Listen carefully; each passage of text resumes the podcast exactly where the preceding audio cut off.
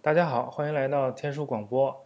今天是我在马来西亚槟城录的一期，我们很荣幸请来了邵总傅家杰，继续跟我们讲缅甸。邵总好。大家好，非常高兴又来了。呃，上一次我们讲到了明朝中期，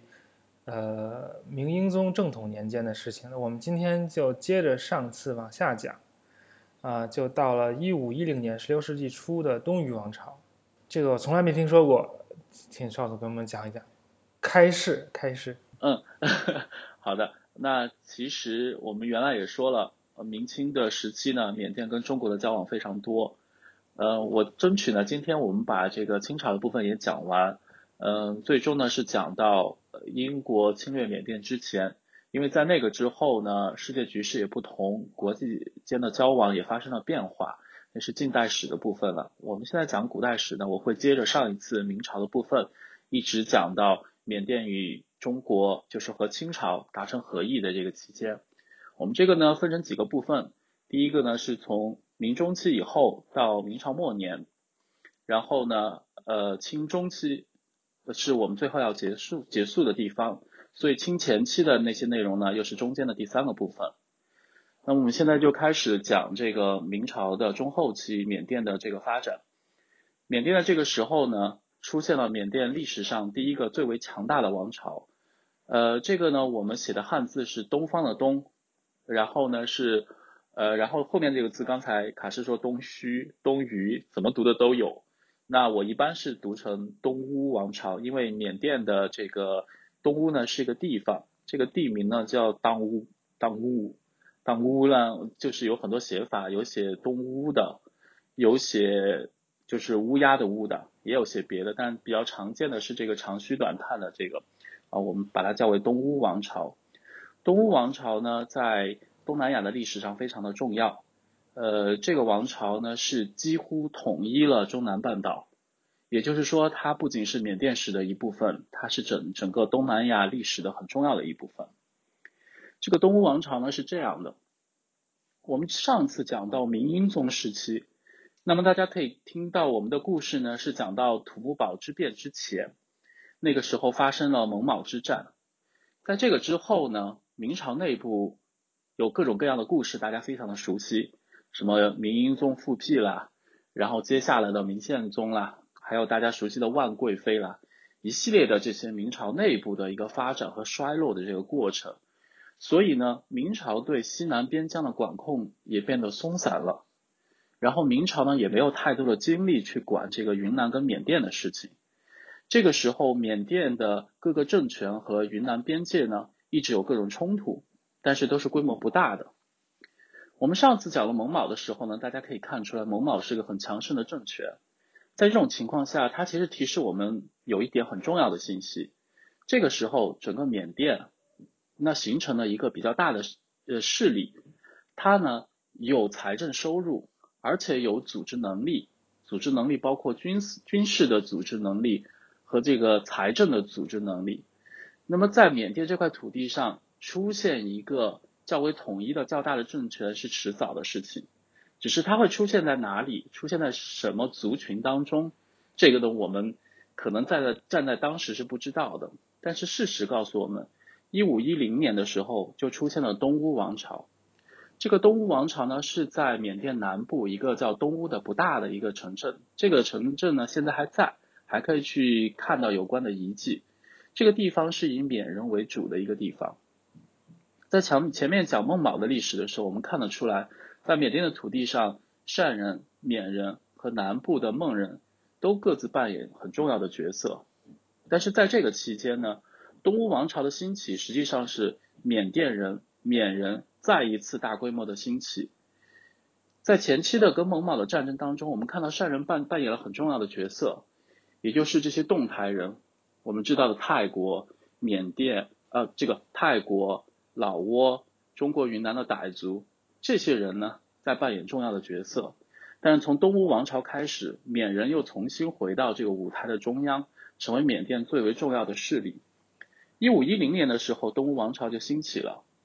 然后在东吴王朝之后呢，有几个很重要的王，在中国的史书当中都有记载，包括这个莽瑞体莽应龙，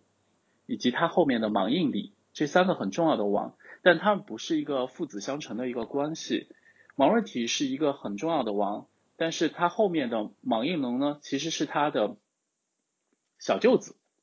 也就是说，他这个世系呢，跟我们整个中国的这种王朝还是有点不一样。莽应龙呢是非常重要的一个王，他的最重要的地方是他几乎统一了缅甸，他把缅甸的中部跟南部的大部分东西、大部分地方都统一了。而且因为南部当时孟人的势力还很强，所以莽应龙呢，他当时把缅甸南部的这些孟人都拉拢过来，把他们的王室消灭了之后，但是重用他们的大臣。所以缅甸出现了一个比较繁荣的一种情况。莽应龙把中部跟南部搞定了以后呢，他攻击缅甸的北部，自然就会涉及各个傣族和善族的地区。那么很自然的，他把中国的属于明朝的这些呃善族、傣族的土司呢，也纳纳入了他的目标。这种情况下呢，他跟中国的，比如说今天的西双版纳、德宏这些地方发生了很多战争。但是呢，他在继续打这个战争的时候呢，他不是单一的只是进攻中国，其实他向东也扩张，他对今天老挝的大部分地区和今天泰国的大部分地区都进行了很重要的攻击。其实，在这个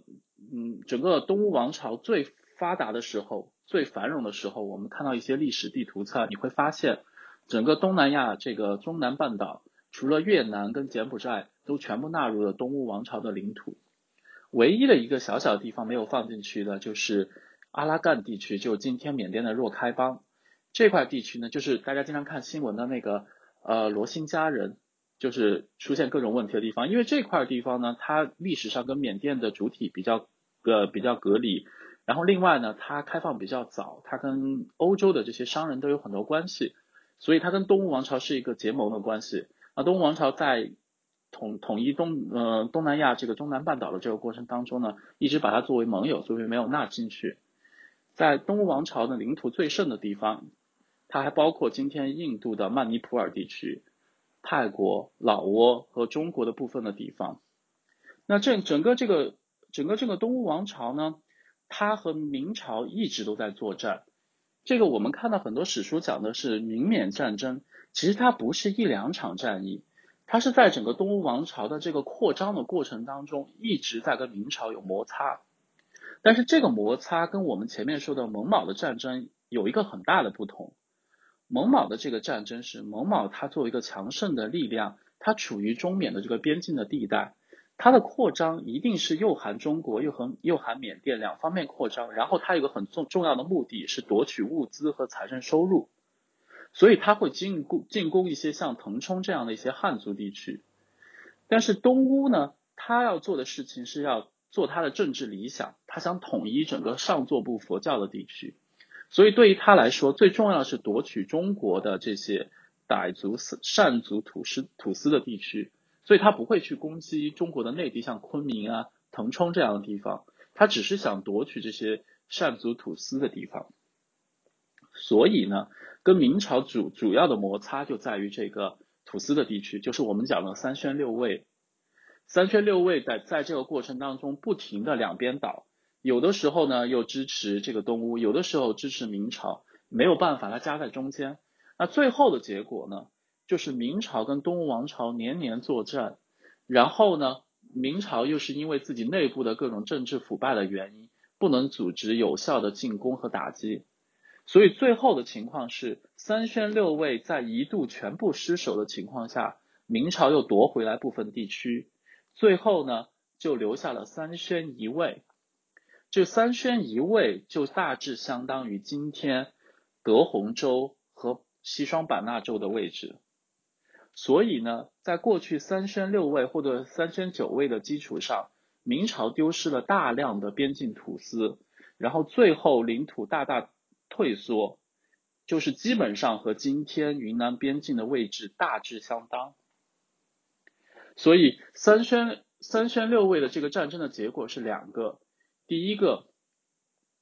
明朝的土地大大后缩，边境大大后缩，但是他留在手里边的三宣一卫，就是今天的德宏和西双版纳地方，成为明朝的稳固领土。这样边境呢基本上稳固下来。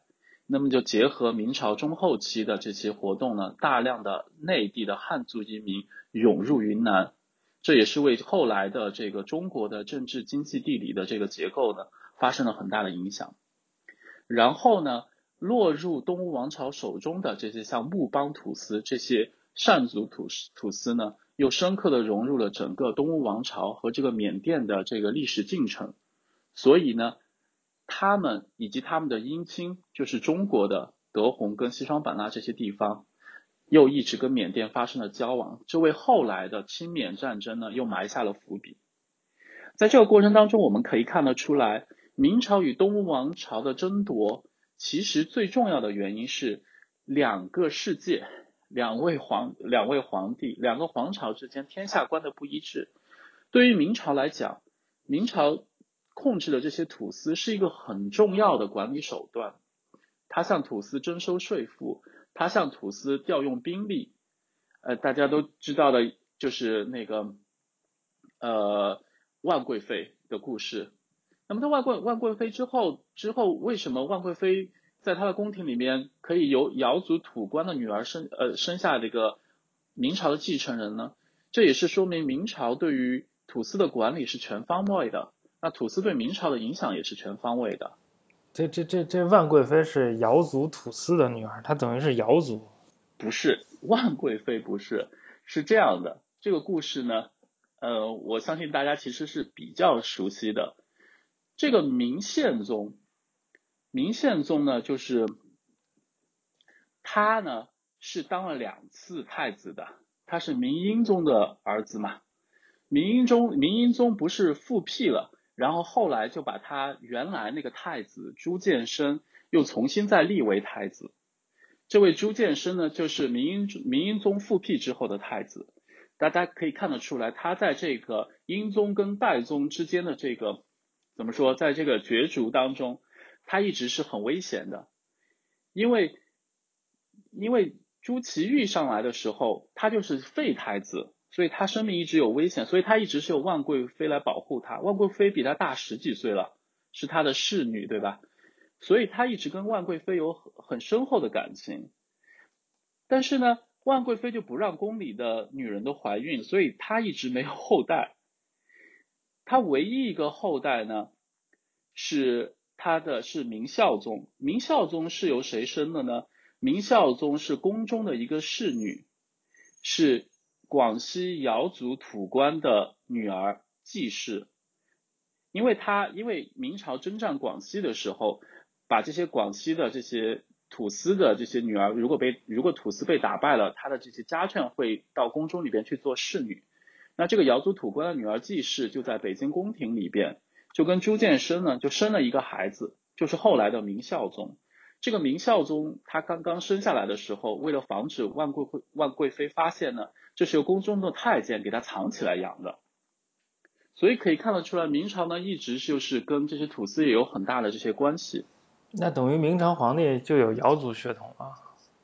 对，然后呢，这个呃明孝宗朱佑樘呢，他在继位之后也丝毫不避讳这一点，他派人去广西去找过他的这个等于外祖父家的人，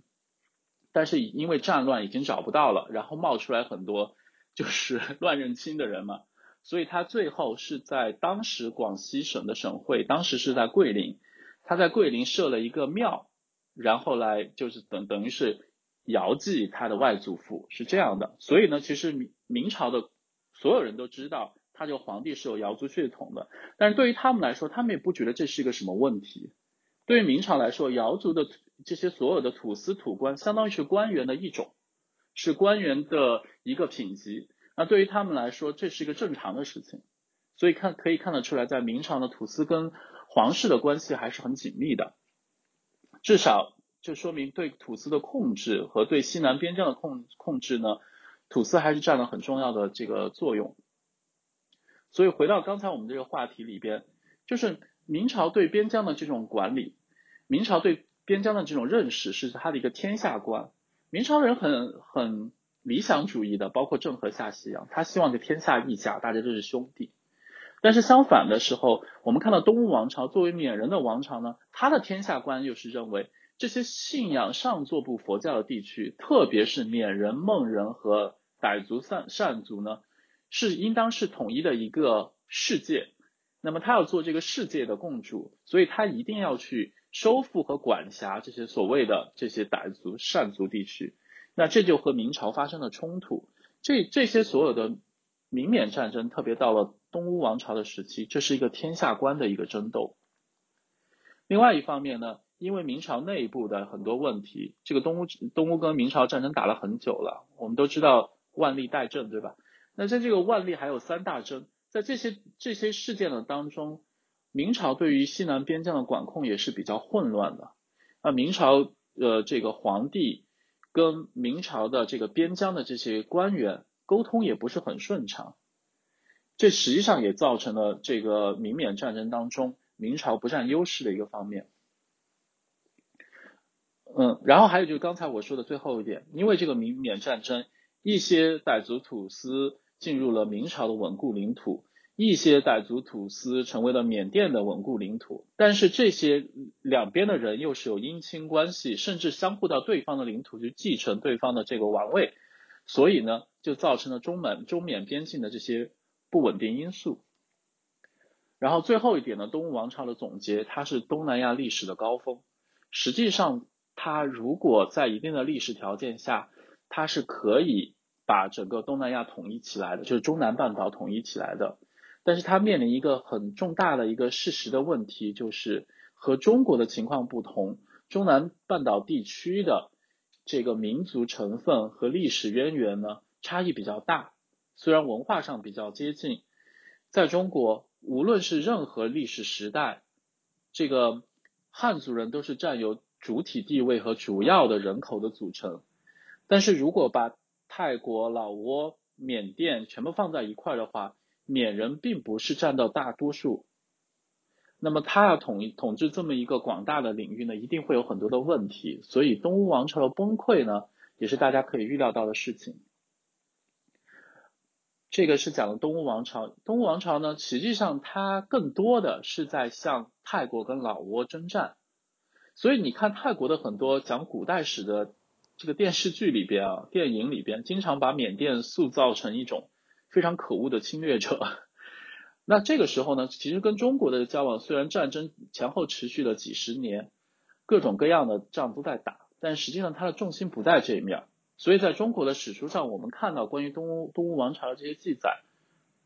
很少，甚至不是很清楚。他们倒是一直在记载明朝史书里边一直在记载东吴王朝的一些王的名字。但是对于前后的这些关系和与中国的这个往来，他也分不清楚缅人跟嗯呃善傣民族，他统称为缅酋。那这些所有的这些东西都是比较混乱的。值得注意的是呢，东吴王朝的延续时间比较长，前后有叫前后有两百多年，也就是说，它一直是从呃明朝中前期一直延续到清朝的中前期。所以呢。明清两朝都跟他发生过关系，所以刚才我讲的东吴王朝的这个内容呢，主要是在讲它的统一跟明朝发生的关系。那在这个之后呢，它就很快的跟清朝的发生了关系。东吴王朝的那个版图有多大？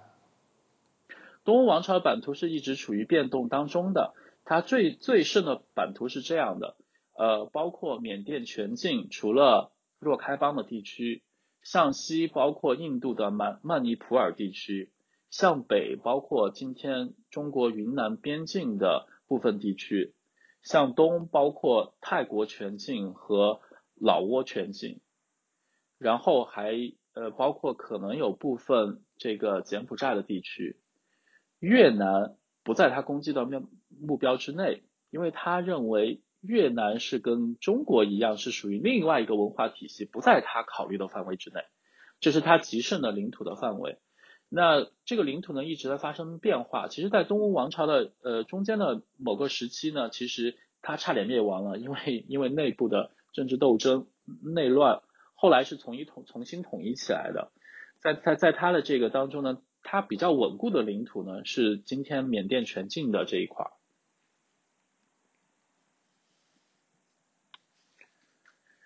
那么，嗯，那么在这个东王朝的持续的过程当中，就发生了明朝换成清朝的历史事件。一六四四年，清军入关了之后，一直在北方征讨。那这个时候，实际还有南明王朝，南明小朝廷呢，其实呢一直在跟缅甸是有一定的往来的，特别是永历皇帝，他在清军入关之后就继位了嘛，但是清军呢一直南下，永历帝就一直跑，他在一六五六年的时候就跑到昆明去了。他为什么跑昆明呢？实际上，这也说明明朝历史的一个特点，就是明朝是实行海禁的。那么对海外完全不了解或者是不放心，他只有往内地跑。可是内地大部分地方都被清军占领了之后，他就往西南跑，所以他跑到了昆明。到了昆明了之后呢，清军呢对这个永历帝的这个态度呢，内部是有两大不同的意见。一种意意见呢就认为啊他在昆明。对我们其实影响不大，那我们清军呢就先把已经呃占领的地方巩固好，以后再解决它，或者不解决它呢，它也是在西南偏安一隅的这种地方，问题也不是很大，主要是一个人心向背的问题，以后再解决。另外一些观点呢就觉得一定要征剿它，因为对于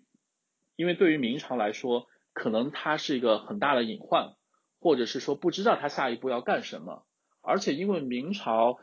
对这些土司有那么多的联系，那这些西南少数民族地区可能人心向背来说还是朝向明朝的，对吧？我们都知道朝鲜的例子，对吧？所以的话，也也绝对清军呢，就是当中也有人提出呢要攻击这个明明朝的小朝廷，所以呢，这个清军呢最后的决定是这样的。就如果他有大的问题，马上清剿他；但是如果没有的话，我们只是一路走到下面再看。所以，一六五九年清军占领昆明了之后呢，就把这个事情提上日程了。当时永历小朝廷呢就又跑嘛，他又能跑到哪里去呢？因为向北往成都是不可能的，向东正是清军来的方向，向西上西藏他也上不去，只有向南。所以他当时呢，永历帝就跑到了中缅边境。他跑到中缅边境的时候呢，这个时候他还有几万到十万的人。那这些这些这些这些军队呢，主要的呢是由他的一个总总兵，呃，是由他的一个将军李定国在管理。那李定国带的这些军队呢，其实主要是两个目的：第一个保护这个永历帝的安全；第二个呢就是伺机攻击一下清军，那巩固自己的地盘。所以其实他们是驻扎在中缅边境上的。驻扎在中缅边境上了以后，清军一定要清剿他了。那这种情况就是你就逃到外国去了，那这个更麻烦。所以一定要清剿他，一定要清剿他了之后呢，所以永历帝和这个李定国呢就协商，他们只有去投靠缅甸的东乌王朝。这个时候呢，由李定国把军队留在中缅边境，阻击这个清朝的军队，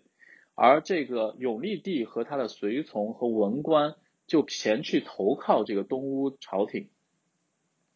永历帝他们到了东乌之后呢，呃，因为缅缅甸一直是跟明朝还是有关系的，所以呢，其实是善待他们的，那就解决了他们的一些后勤保障的一些问题。当然这个不能解决军队，但是至少永历小朝廷的这些呃官员和他们的家眷呢，至少就是在缅甸就安顿下来了。这个时候东吴王朝的首都是在阿瓦，前面我们讲的时候我们有讲过阿瓦王朝，呃，那么就是在阿瓦这个地方。那基本上永历帝他们的活动范围就在阿瓦的附近，当然他们也不敢到处走，缅甸人也不会让他们走得到处去，他们集中在阿瓦的附近。这个时候呢，东乌王朝内部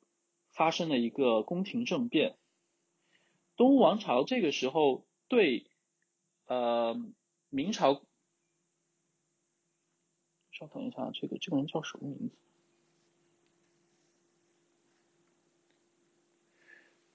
东吴王朝呢，这个时候的呃皇帝呢，对明朝是比较友好的，他们善待了这个永历帝。但是呢，这个时候清军一直往南逼下，那东吴朝廷内部呢也意见不一致，有的人认为应该给他交出去，把永历帝交出去；有的人认为呢，还是保护永历帝，清军不会那么容易进来，而且拿着永历帝对对于清军来说是个谈判的筹码，所以呢，这个僵持不下。就在这个过程当中呢，国王的弟弟，我们的有的史书叫悲明，啊，中国的史书一般叫他莽白。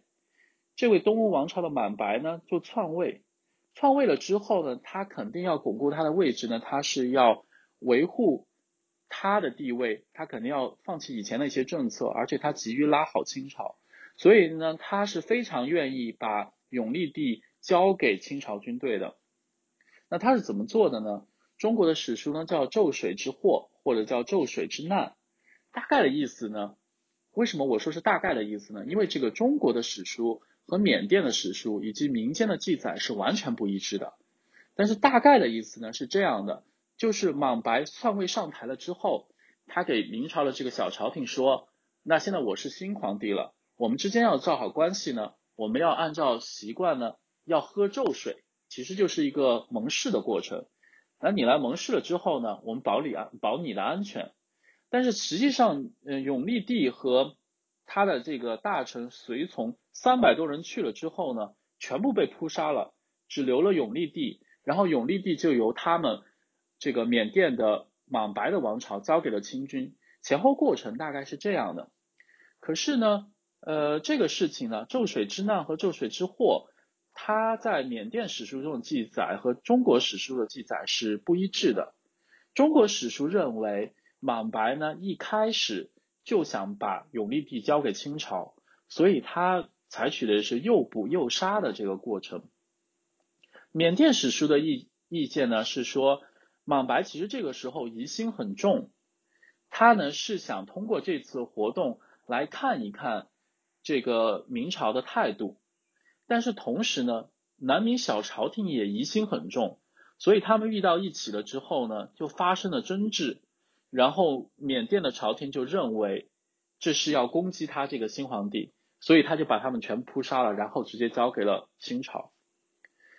我们现在拿到资料，除了缅甸的官方史书和中国的官方史书以外，还有一种是笔记，就是当地人的笔记。这个笔记又分成两种，一种是在云南的呃官员和参加过缅甸相关事情的这些人写的笔记，另外一个是缅甸的华侨写的笔记。这些这些所有的文件对于咒水之难的记载都是相互矛盾的，但是我们现在看得出来，它总体的情况还是说是东吴王朝的朝廷将永历帝的随从全部杀死了，然后把他交给了清军。在这个在这个过程当中呢，中国史书记载的很清楚，在他们在他们诱捕了这个永历帝之后，没有马上交给清军，而是因为。吴三桂的军队一路打到缅甸去，要求他们交出永历帝的时候，他们才交出来的。也就是说，从这个角度还是可以看得出来，缅甸的朝廷还是一直有疑心，不知道这个拿这个南明小朝廷的皇帝怎么办。他们并不是第一时间交给中国的清朝的，所以在这个过程当中，我们看这个历史也是迷雾重重。可能在那个变动的时期呢，每个人每个势力都有非常大的这个疑心，对谁都不相信，做什么事情可能都是即时反应的，并不是事先谋划的。但是不管怎么说，咒水之祸的结果就是永历皇帝被交给了吴三桂。呃，永历帝被押到昆明之后就被绞死了，是吧？在对，他在吴三桂那里呢就待了一段时间，然后吴三桂就用据说是用弓弦把他绞死了。在这个之后呢，中缅边境李定国的部队听说永历帝已死，就向清朝投诚了，那么就把这个永历皇帝的问题就解决了。嗯，这个这件事情之后呢，那大家也都知道了，吴三桂跟清朝这些又发生了很多很多的问题，但是这件事情咒水之祸说明了几点，第一个，永历小朝廷。他为什么会失败，或者他为什么会遇到咒水之祸，一定是有他自己的原因的。根据一些呃这个缅甸的呃华侨的笔记和缅甸的一些官方史书记载，实际上永历小朝廷官员人数并不多，但是军队有几万到十万之众。那么军队补给怎么办？那不说别的，粮草怎么办？那在这些问题上的时候，明朝的这些小朝廷，也可能也体现出了政治腐败的一面。他们对当地的这个劫掠啊，非常的严重，所以对于当地的土司的支持呢，那肯定也是受到了很大的影响。南明小朝廷嘛，大家都知道了，奉旨捕蝉，对吧？所以的话，所以的话呢，南明朝廷的腐败和他的一些行政方面的问题，对他自己有很大的影响。另外一方面呢，就是应该是他们无法预料的一个不可抗力，就是莽白篡篡位。莽白篡位这件事情呢，其实加剧了这个缅甸朝廷的不稳定因素和动荡，那么就更可能把永历帝交出去。在这个当中呢，我们又看出最后一点，就是东乌王朝在这个过程当中跟清朝的接触非常的少，他们交出永历帝。也是因为吴三桂的军队来了，是一个退兵之策，所以呢，就在咒水之祸这个过程当中，东吴王朝跟清朝还没有发生太多的联系，也谈不上有战争或者交往，这就是清朝最最早的一个情况。对，讲完这一块了之后呢？那么基本上清朝就把西南地区平定下来了。不管吴三桂跟清朝朝廷发生了什么，至少云南这个地方建制是清朝的一个领土。那么它跟东吴王朝、跟缅甸的其他的土司跟地方势力也就这样，不能说相安无事，至少就没有大的摩擦。那么这种情况下，结合我刚才前面讲的那个内容，就是大量的汉族移民涌入云南，对云南本地的政治经济。有很大的影响。这个过程当中，云南出现了一批矿，按照当时的说法叫铜厂、银厂。这些矿呢，是因为云南云贵高原这些富含矿藏的地方呢，没有得到大量的开发。那么内地的汉族移民带去了带去了人力资源，带去了技术，带去了人口。那这些人呢，就在当地开始开这些铜厂、银厂。在云南啊，其实一直有一个传说，说这个马帮如果从缅甸到成都去，这个马帮最怕驮的货就是什么呢？就是金属制品。为什么呢？就是这个马帮驮的金属制驮的金属制品，如果到了昆明附近东川的话，就会变得很沉，因为地下都是铜矿，好像是有吸铁石一样的那种感觉，东西会变沉。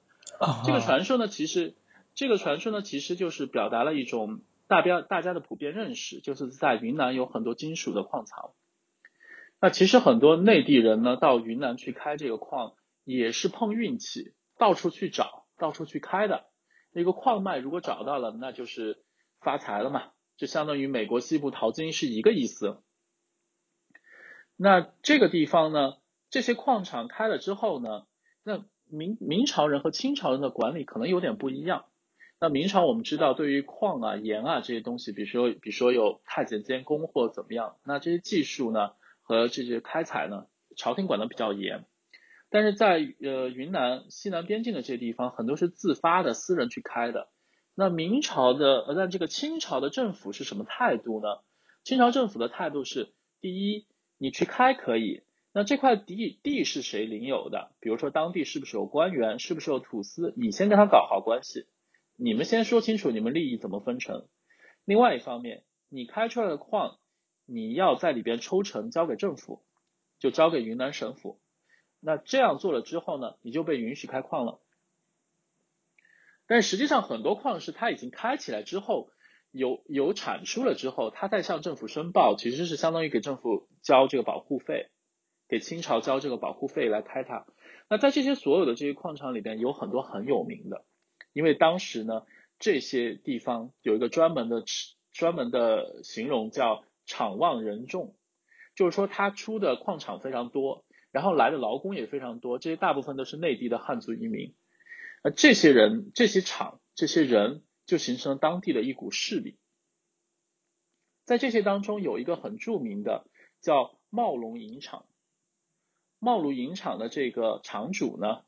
叫吴尚贤。他是他是他是从内地到这个边境上去的。茂龙银厂这个位置呢，在今天云南边境上，沧源县附近，离缅甸的边界已经很近了。这个地方呢是属于一个当地的土司酋长的，我个人估计呢，可能当时是一个佤族酋长管的一个地方。那呃，吴尚贤呢就跟这个这个酋长达成了协议，就分成嘛。另外呢，他也向云南省府去卸缴一定的抽成，那他这个厂就一直开起来了。那他一直开起来之后呢，这些所有的影厂其实它是一个，我们看美国的这些淘金的电影会发现，其实一个淘金的地方是很大的黑帮啊什么的势力都很强的嘛。那影厂有那么多人，有很多劳动力，同时有年轻的壮小伙，这其实一定会形成一股当地的地方势力。这个影厂呢，吴尚贤这个人很有想法，他不满足于自己成为一个地方的黑势力，但是呢。但是呢，他也没有这种渠道进入进入清朝的官场当中去，所以他一直呢试图在清朝官员、缅甸官员和这边境土司之间周旋。这个时候呢，历史给了他一个机会。一七四八年的时候，大家可以看到这个时代跳得非常快哈，这个已经是已经到了十八世纪了。一七四八年的时候，这个呃东东吴王朝。它延续时间很长了之后，它南部原来它结盟的这些孟人啊，就是今南今现在的伊洛瓦底江江口的这些比较富庶的地带，这些原来是孟人居住的地方。这些孟人跟东吴王朝发生了一些摩擦，就有大量的起义反对东吴王朝。那东吴王朝重心就全部扑到那边去了。扑到那边去了以后，东吴王朝呢有几个想法。第一个呢，不要跟云南边境发生摩擦，那这样的话就是呃腹背受敌了。在另外一个方向的话，那后代的这些势力比较弱的东吴王朝的国王呢，他希望得到清朝的支持，所以呢，这个时候呢，东吴王朝就派了使者到云南去，到昆明去，表示愿意去跟北京的皇帝结交。当然，在中国的史书里边就被认定为希望入贡，但是 anyway 呢，反正就是想跟清朝拉近正正式的关系，但是。在这个在这个过程当中，清朝的边境的官员是非常保守的。在明朝末期和清朝的这个过程当中，有很多善族或者傣族的土司，为了抵抗东乌和缅人的这进攻，一再的表示希望内附，就是希望成为中国管辖下的土司。但是明清两朝，特别是清朝，都明确表示拒绝。因为特别是清朝，它的它的那个呃重心或者它比较注意的地方是内亚的草原地区，蒙古草原或者西域的这些地区。对于南方的这些西南少数民族地区，他搞不清楚也不想管。他非常不希望的一件事情，就是因为你追求这些领土扩张，有了更多的内附土司，你就要去负责他们的安防。实际上就卷入了这些土司之间的斗争和与缅甸的这个为敌，清朝非常不愿意这样做，每次都是明确的表示拒绝。也因为这样呢，其实东吴王朝取得了很多呃傣族土司的地方。好了，那在这个过程当中，吴尚贤又是怎么想的呢？吴尚贤是这样的，他在这个边境上，他有一股地方的这个势力了之后呢，他是在当地当地呢还是挺有名的一个人。在这个时候，云南边境上的这些厂矿，还有这些内地来的移民，经常有各种骚乱，嗯，就好像我们看的美国西部黑帮片这种感觉，就有很多骚乱。在这些骚乱当中呢，那么就有几种力量。第一个呢，就是清朝的这兵勇，他会去镇压这些叛乱。另外一方面，各个营厂同厂为了保证自身的安全，他们有所谓的厂练。团练就是自己的武装力量。吴尚贤呢，用他自己的武装力量去协助这个清朝的军队去镇压了很多叛乱，这也赢得了他跟当地土司和清朝官员的比较良好的关系。在这些叛乱的过程当中呢，其中我们今天可能没有太多时间讲，有个很有意思的就是，其中有一个叫宫里宴。不知道大家有没有听说过，宫里燕其实是一个很有名的一个人，他也是因厂矿而出生，跟吴尚贤很接近，但是他可能不是汉族人，他呢他呢是他呢是被称为贵家或者鬼家，贵就是桂花的贵，鬼就是鬼神的鬼。那被称为贵家的这种人，他呢势力非常的大，他一度的可以势力大到可以打击各个土司，所以呢就是土司的兵力，吴尚贤的这种团练，还有清朝的这些兵勇都围攻宫里燕这样的人，所以宫里燕的这些团练呢也会受到一些影响。他一直跑到耿马，他原来的地方应该是在瑞丽这些地方，他一路跑到耿马，跑到耿马去了之后，宫里燕的宫里燕的那个呃他自己和他的儿子就跑掉了，就是他的家人太太和两个女儿就受到耿马土司的保护，然后这个耿马土司呢就看到他带了很多财物，然后呢就想占有这些财物，他就想怎么办呢？他就去跟这个宫里燕的太太说。呃，能不能把你的女儿许配给我？那他其实他就有一定的继承权了嘛，啊，寄人篱下。那宫里燕太太就答应了。过了没多久，他就说：“你干脆把两个女儿都许配给我吧。”然后宫里燕太太有点生气，但是没有办法，也答应了。他一看这个格马土司说：“哎呦，这个事情那么容易办。”所以过了两个月，他又去跟宫里燕的太太说：“干脆你嫁给我吧，这个事情就解决了。”然后。然后宫里燕的太太手刃耿马土司全家六十口人，什么？所以耿马土司从此就一蹶不振。我们今天呢到我们今天呢到这个云南去，还可以看到这些土司府啊这些遗迹，你可以看到非常的作为一个很大的宅院，非常的漂亮。但但这个都是土司衰落之后的事情，这说明这些厂矿的这些人。对于边境的这些势力有很大的影响。我们说回到吴尚贤，他在这些比如跟宫里燕的这些战斗当中都取得了很大的胜利之后呢，跟各方面关系都很好，所以呢，他不满足于现状，他想更大的提升自己的势力。这个时候呢，我们都知道东吴王朝了，他不是不断的想去跟北京拉好关系嘛？这个时候，他们要上昆明去的时候，就会路过吴尚贤的这个厂。他在吴尚贤的厂那边呢，吴尚贤就了解到缅王呢有意图跟北京搞好关系，所以呢，他就给这些使团就招待他们啊，对他们非常的好。但是呢，就给就是给他们说，干脆你们就做成那种入贡的这种团队了，你就到北京去，然后到那边去，你也会受到很多赏赐，然后对你们的。皇帝也好，同时他自己也想在其中捞到一点，就是政治资本哈。然后呢，这个使团呢，在这个回去做了准备，再次回到云南的时候呢，就专门的路过这个茂呃茂龙影厂，在这里呢，吴尚贤招待了他们，然后就打发这个官员和土司就去昆明汇报，然后呢，昆明再呈报到乾隆，乾隆非常高兴。乾隆帝就觉得，既然你愿意来内附，愿意来这个嘛，我十全 老人对吧？非常高兴，就就就就想他来。这个时候，缅甸的使团就由吴尚贤和当地的傣族土司陪同，一路尝试去到北京。去到北京以后，受到了清清朝皇帝和官员的接见，然后再一路的从湖广回到云南。但是就在他离开北京回云南的这个途中，这些所有的官员就开始给他穿小鞋。但是他觉得，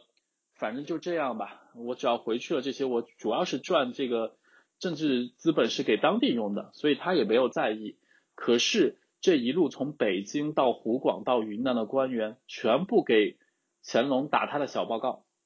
就说这么一个人呀。就没有什么出身的，趾高气扬的，自己怎么样的，还跟外国的使团裹挟啊什么，就说了他很多黑话。乾隆呢是觉得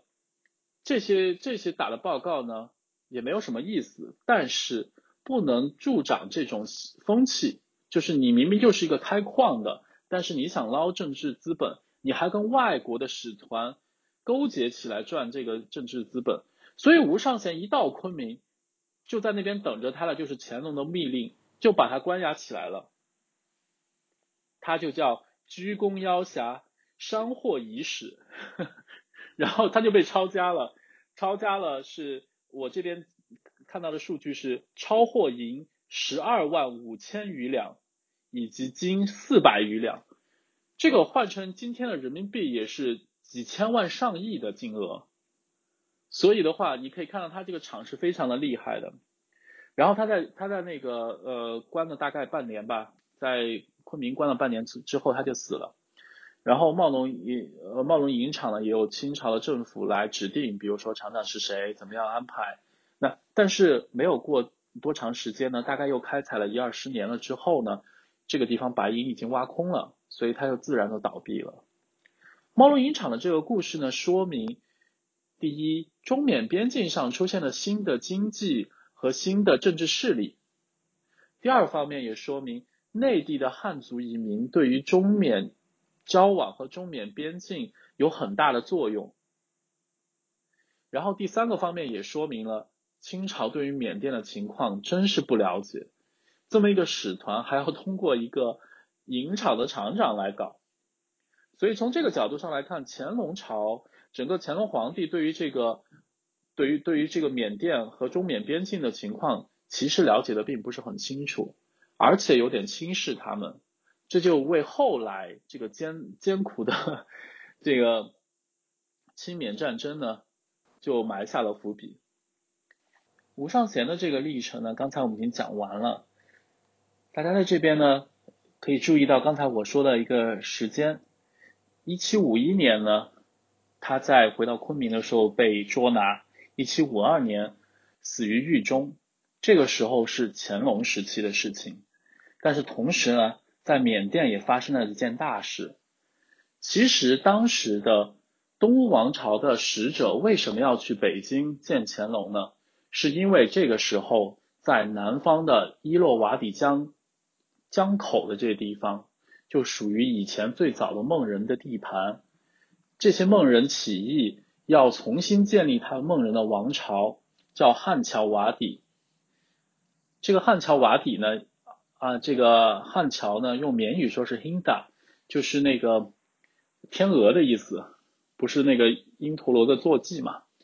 啊，瓦底就是河。他们要重新建这个王朝，因为在明朝的时候，他一度是有这个的，在明朝的史书当中也有汉乔瓦底这个国家，所以当时呢，孟人一直在攻击。东吴王朝，东吴王朝这个时候岌岌可危，所以他派了使臣要到北京去拉好跟北京的关系。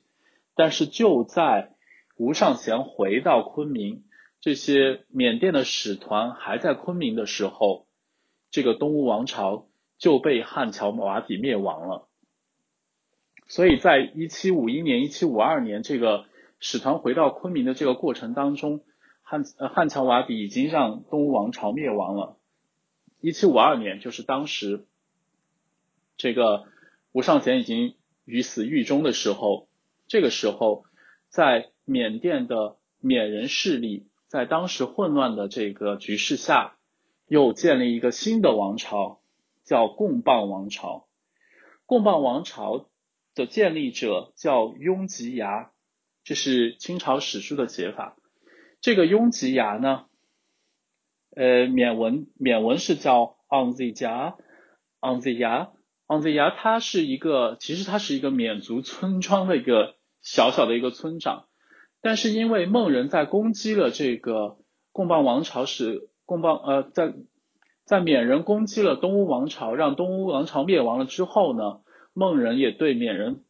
发起了报复，在这种情况下呢，民族矛盾比较尖锐，雍吉牙呢，他在他的这个。村子里边起兵就反抗这个孟人，很快他的军队就得到了响应，他就结果一个小小的村长就越做越大，建立了一个新的王朝。这个新的王朝呢，按照缅甸史书的叫叫法呢，就是叫贡棒王朝。中国的史书呢，因为它的创立者叫雍吉牙，所以也有把它称为雍吉牙王朝的。雍吉牙王朝呢，是在乾隆时期创立的，一直到后来。受到呃英国的侵略，最后变成英属缅甸，这是缅甸的最后一个封建王朝。雍吉牙王朝的成立呢，其实它是整个的借着整个东乌王朝的原来的势力和在整个东吴王朝建立的缅人的文化、政治、经济联系的基础上建立起来的。雍吉牙王朝建立的没有几年，就把缅甸的大部分地方都统一了。在雍吉牙去世之后呢，他的儿子还有呃他的两个儿子先后继位，都建立了非常强盛的国家。他的第二个儿子，中文的史书叫孟博，那缅甸的史书呢叫他。叫他呃，信表行，信表行行的意思呢，就是白象王，就是很尊崇他了。他干了一件什么事情呢？他去完成东吴王朝的政治理想。这位孟博就是我们的白象王啊，远征暹罗。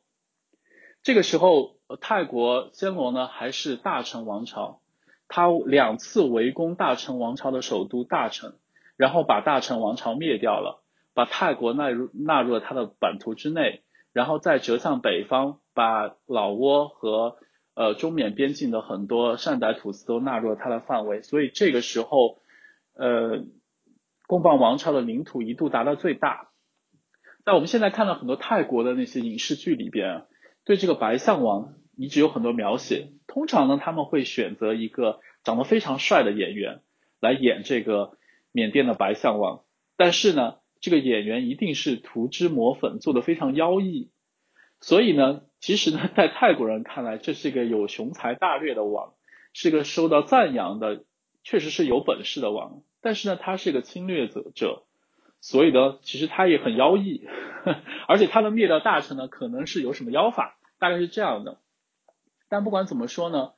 这个呃白象王这位孟博呢，其实也受到清清朝的一个注意。在这之后呢，就在孟博征服了暹罗了之后，他下面的任务就是向北扩张，自然而然的他会跟清朝发生冲突，这个冲突就是我们要讲的清缅战争。这个清缅战争的过程，我们待会儿会专门来讲。但这个清缅战争呢，花的时间非常的长，最后呢，实际上是不了了之的。但是呢，从名义上来讲呢，清朝。跟贡榜王朝是达成了和议的，这个和议非常诡异的一点就是双方拿的和议的文本是不一样的，也就是说签了一个阴阳合同，所以呢这件事情就一直搁置了。到了后来呢，这个呃孟博去世了之后呀，他的这些他的儿子和他后面的这些继承者呢，没有那么大的能力去统治那么大的一个帝国，所以就放弃了泰国跟。呃，老挝，然后只固守缅甸本土，那么这样呢，就形成了这个整个缅甸的一个基本的情况。再到最后呢，就是一个叫孟云的国王继承的时候，这个孟云啊，他在中文史书里边也写成孟允，呃，就是陨落的陨，但是也很多写成云彩的云。就这位孟云继位了之后呢，就跟清朝。发生了良好的关系，因为他当时也是腹背受敌，在在他去世多之后没有几年，英国就开始侵略缅甸，这就进入了近代史。所以，我们梳理贡榜王朝的这个历史，会发现它其实也是东吴王朝的一个延续，它在延续整个东吴王朝这个缅人开创的帝国和它的政治理想。那贡榜王朝的政治、经济、文化都是非常繁荣的。从我自己做的这块研究，比如说缅甸语的这一块东西来看的话呢，我其实非常关注在这个贡榜王朝的时期，缅文的拼写经过了几次新的改革跟厘定，这是因为缅文的传统拼写是最早在蒲甘时期就开始了，那么经过那么长的时间，经过了几百年的演变，那就会怎么样呢？就手口不一致，那写的跟读的就会不一样。那经过这些呢？那呃，贡榜王朝的这些学者，这些有着资深经验的僧侣，他们既懂巴利语，又懂孟语，又懂缅语的人呢，就对缅文的拼写做了一些改革。这些改革呢，使得我们今天看到缅文拼写的面貌跟历史的拼写有一些变化。这也是我们在做缅语研究当中会关注到一些一些东西，比如说呃。我们会看到一个最典型的一个改变，比如说我们拿数字举例的话，数字六，现在的拼现在的拼写呢是 Grok，然后读音是乔。那这个呢是那这个是现代缅语的，但是实际上在蒲甘碑文的时期，它写的是 clock，就是中间是了，不是 r。那这个 clock 就是跟我们汉语说的六其实已经很接近了。啊，然后呢，呃，我们也看到，比如说藏文的拼写是呃 d l u k 那这些说明确实是同源的词汇。有些呢就改变非常的大，比如说缅文的数字八，在蒲甘碑文的拼写时时候是 het，就是 he，但是呢现在已经改成 she，这说明口音发生变化了之后呢拼写也变化了。能做这些事情，说明贡榜王朝在发展文化方面。有很大的力量，背后就是强盛的国力，所以这也这也说明，如果贡榜王朝与清朝发生冲突，一定是一个恶战，一定也有很激烈的战争。所以我们现在就讲一讲这个清缅战争。清缅战争的过程非常的复杂，但是呢，为了提醒大家想到清缅战争呢，我想说去年或者前年吧。有一个非常呃有名的，大家都在看，收视率很高的一个清宫戏，里边的男主角就是傅恒。那傅恒呢，就是一个男神啊，长得又好看又能干又痴情，对吧？这个傅恒呢，确实是乾隆朝时期非常重要的一个官员，而且还是外戚，他非常的重要。在这个电视剧的当中，大家也看到了，傅恒最后去世。是跟在缅甸作战是有很大的关系的。那么这个傅恒作为一个清朝的男神，作为清朝的一个外戚，都被征调到缅甸战场去了。那么看来缅甸这个清缅战争确实是非常非常的、非常非常的激烈。其实如果大家小时候，我不知道我们的观众年龄有多大，大家小时候如果看《还珠格格》的话，里边其实也有讲清缅战争的。所以其实你你翻开你翻开这个清朝的史书，清缅战争是写的很重要的一个部分，它也是乾隆帝的十全武功之一。但实际上我们现在对它的了解并不是很多，我们一般的观众或听众，我们一般的普通人说起清缅战争都是很遥远的。但是琼瑶奶奶随便翻一下书，都可以把她的言情小说里边写到清缅战争，所以。他在清朝的史书上有很多很多的记载，我们今天也没有太多的时间去把它都说得很清楚，但是呢，我觉得我可以大致的梳理一下，然后大家对它有概念。那么就要说清缅战争之前呢，我想说的就是清缅战争其实是贡棒王朝与清朝的若干冲突的总称，但是清缅战争最重要的几场战役是从一七六五年到一七六几六九年这这几年期间，第一，它发生了很多密集的大的战役；第二，这是清朝政府从国库开支花了很多的白银去专门处理这件事情的。要知道，清朝呢，其实乾隆帝是比较自信的，所以他在这个边疆治理上面呢，也花了很大的功夫。大家都很熟悉的大小金川之役，有种说法是七千万两白银。那这个东西呢？乾隆为什么一定要做这件事情？这是他的武功之一，而且更重要的是，他把自己塑造成一个各民族的共主。那么他一定要管辖非汉族的边疆地区。另外一方面，对于清朝来说，他继承了明朝的领土，在继承明朝的领土时候，明朝拿的地方，包括这个西南边疆的土司的辖地，他一定不会放手。反过来说，不在明朝领呃领土内的，他也不会去拿。那在这种情况下的话，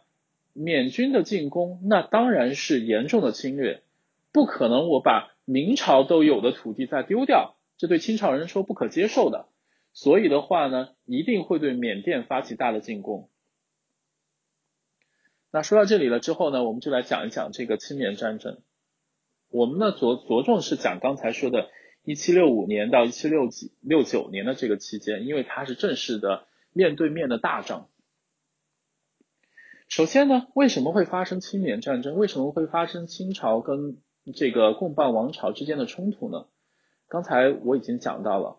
在这个孟博他去占领了泰国、老挝之后呢，那么处理这个中缅边境的这些善族土土司呢，就成为他的一个要务，因为对于他的天下官来说，他要管理这个上座部佛教的这个地区，那这些是很重要的。中缅边境的这些善族、傣族土司对他来说是很重要的领土，他一定会去拿。但是呢，我刚才我之前我们已经讲过了，这个明明朝手中的三宣一卫，就是今天的德宏和西双版纳的地方，是明朝的稳固领土。清朝也直接就继承了它，而且清朝对于三宣三宣一卫是很早就给了封号，很早就承认了它，所以他们跟清朝的关系又很密切。那么，贡报王朝想取得它，一定跟清朝有一场大战，这是主要的背景。那么具体是怎么产生的呢？这个地方呢，我们在云南边境上的清朝历史当中，经常会听到一个词汇叫“花马礼”，这是正式的汉文献里边是有写的。花就是花朵的花，马就是骏马的马，礼就是礼物的礼。花马礼是一种什么东西呢？花马礼其实是一种贡赋，花是指的纹银，就是那个银锭嘛，就是钱嘛。但是要要政府认定的话，会在上面盖一个戳或者是一个印记，叫叫纹银。那这个就是花，马就是马匹，是重要的战略物质物资。礼呢，是说它名义上是一个礼物。也就是说，在中国边境的这些傣族土司，他们一方面是要向清朝政府。负有共赋的义务，那这个土司每年要上缴多少东西，要怎么结缴到昆明，这些都是有详细的规定的。然后呢，如果是要他们要朝贡，要不要去北京，这些都是有规定的。然后呃，政府是不是要发给他们印信，发给他铜制的，还是还是什么质地的，这都是有有很明确的规定的。所以他们是清朝整个的土司体系当中的一环。但是因为缅甸的军队也不断的骚扰他们。对他们呢，也提出了这个共赴的义务。他自己的军队是打不过这个贡报王朝的军队的，但是他天天向清朝求援，清朝的军队不来帮他是一个问题，来帮了他，站在他在这里又吃又喝又拿也是个问题。所以呢，对于他们为了息事宁人，中缅边境上的傣族土司，他们就会做一件事情，就是两头共赴。在中国境内到云南去结缴这些所有上贡的银两和食物之后呢，他们又向缅甸的贡棒王朝提供这个花马礼。花马礼提供上去其实是一个财政义务，但是更大的是象征性的，就是归我管辖。这这个这个花马礼呢，不是简简单单的给钱的问题，你把花马礼提供到缅甸了之后。缅甸的国王实际上是会会签发一道像委任令一样的东西，承认你在当地做土司。所以这些中缅边境上的土司，比如说西双版纳的招片令，它实际上是有两份任命书的，一份任命书是清朝给他的，认定他为这个西双版纳车里土司；另外一个就是缅甸朝廷发给他的，认定他为车里土司。这个就是他其实拿了这两个护身符嘛，然后保证他的位置，但是这有意味着他要两头都要交钱，所以他其实日子不太好过的，而且更重要的是会出现什么问题呢？会出现继承人的纷争，比如说某个土司有两个儿子，清朝指定一个继承人，贡棒王朝指定一个继承人，那就会打起来了。所以呢，这些不安定的因素都非常的多。贡棒王朝还需要征暹罗，还需要军费，这些呢都是不断的在向中中中缅边境的这些善傣土司在索取。中国一方的呢就告状告到昆明去，那缅甸一方的呢就不断的给中国写信说要求内附，成为中国的一部分，当然都被都被缅甸呃都被中国拒绝了。其中最起劲儿的就是这个整脉土司，整就是整齐的整，脉就是迈步的迈。大家听这个读音都知道了，这就是今天泰国的清迈。这个整整脉土司是最起劲儿的，多次向乾 乾隆皇帝提出要求内附，都被乾隆皇帝驳回了。所以清迈呢，就是整脉土司这个呢，很快就被缅甸纳入他的版图当中去了。贡邦王朝的这个与清朝的这个关系呢，就从这个边境就发生了。那发生这个边境以后，清朝就一定要处理。这个当中呢，刚才我讲的这个宫里燕他们的贵家，在这个当中有很大的作用。就是我刚才讲的时候，是不是时间线上有点问题？就是宫里燕跟吴尚贤不是同一个时代的人。宫里燕他们主要是在清朝的时候活动，吴尚贤他们主要是在明朝的时候活动，但是他们其实性质都相同，是是从厂矿出身的。在这个边境冲突当中，贡榜王朝跟清朝的冲突当中又夹杂了很多地方势力。那么这个地方势力在一起联合起来，就对就对这个清缅战争有很大的影响。那么这个清缅战争前期是来回你打我退啊，这个就就进行了很多次，进行了很多次了以后，到了后面就清朝的皇帝就是乾隆，就一心要把这个拿下来。这也是为什么他后来，他后来一定要，他后来一定要把这个写入他十全武功之一，就是说明他最早的时候哈，最早的时候他就已经想好了这件事情了，所以他最早的时候就已经很，很把这个事情当成一回事，尤其是出了宫里宴和宫里宴的夫人手刃土司这件事情之后呢，这些就觉得边境上不稳定因素太多了，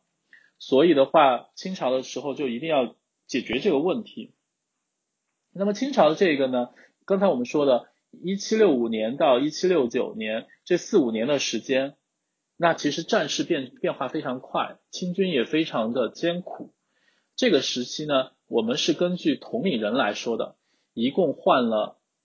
四个人，一共换了四个人。这个第一个时期的这个人叫刘藻，藻呢就是海藻的藻啊。这个刘藻呢是一个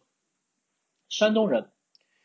他当时呢科举的时候考得非常的好哈，考得非常的好，然后呢，甚至他刘藻这个名字是他科举之后才改的，辞藻华丽的藻嘛。他在乾隆的时候呢就被放到了呃湖北布政使，然后呢就升成云南巡抚。云南巡抚呢呃经常也是兼领贵州巡抚的嘛。所以他是管云贵两地，那云贵两地呢，管起来就非常复杂。在我们讲的这个过程当中，大家也感受到了这个我们一直在讲云南边境的这个非汉族的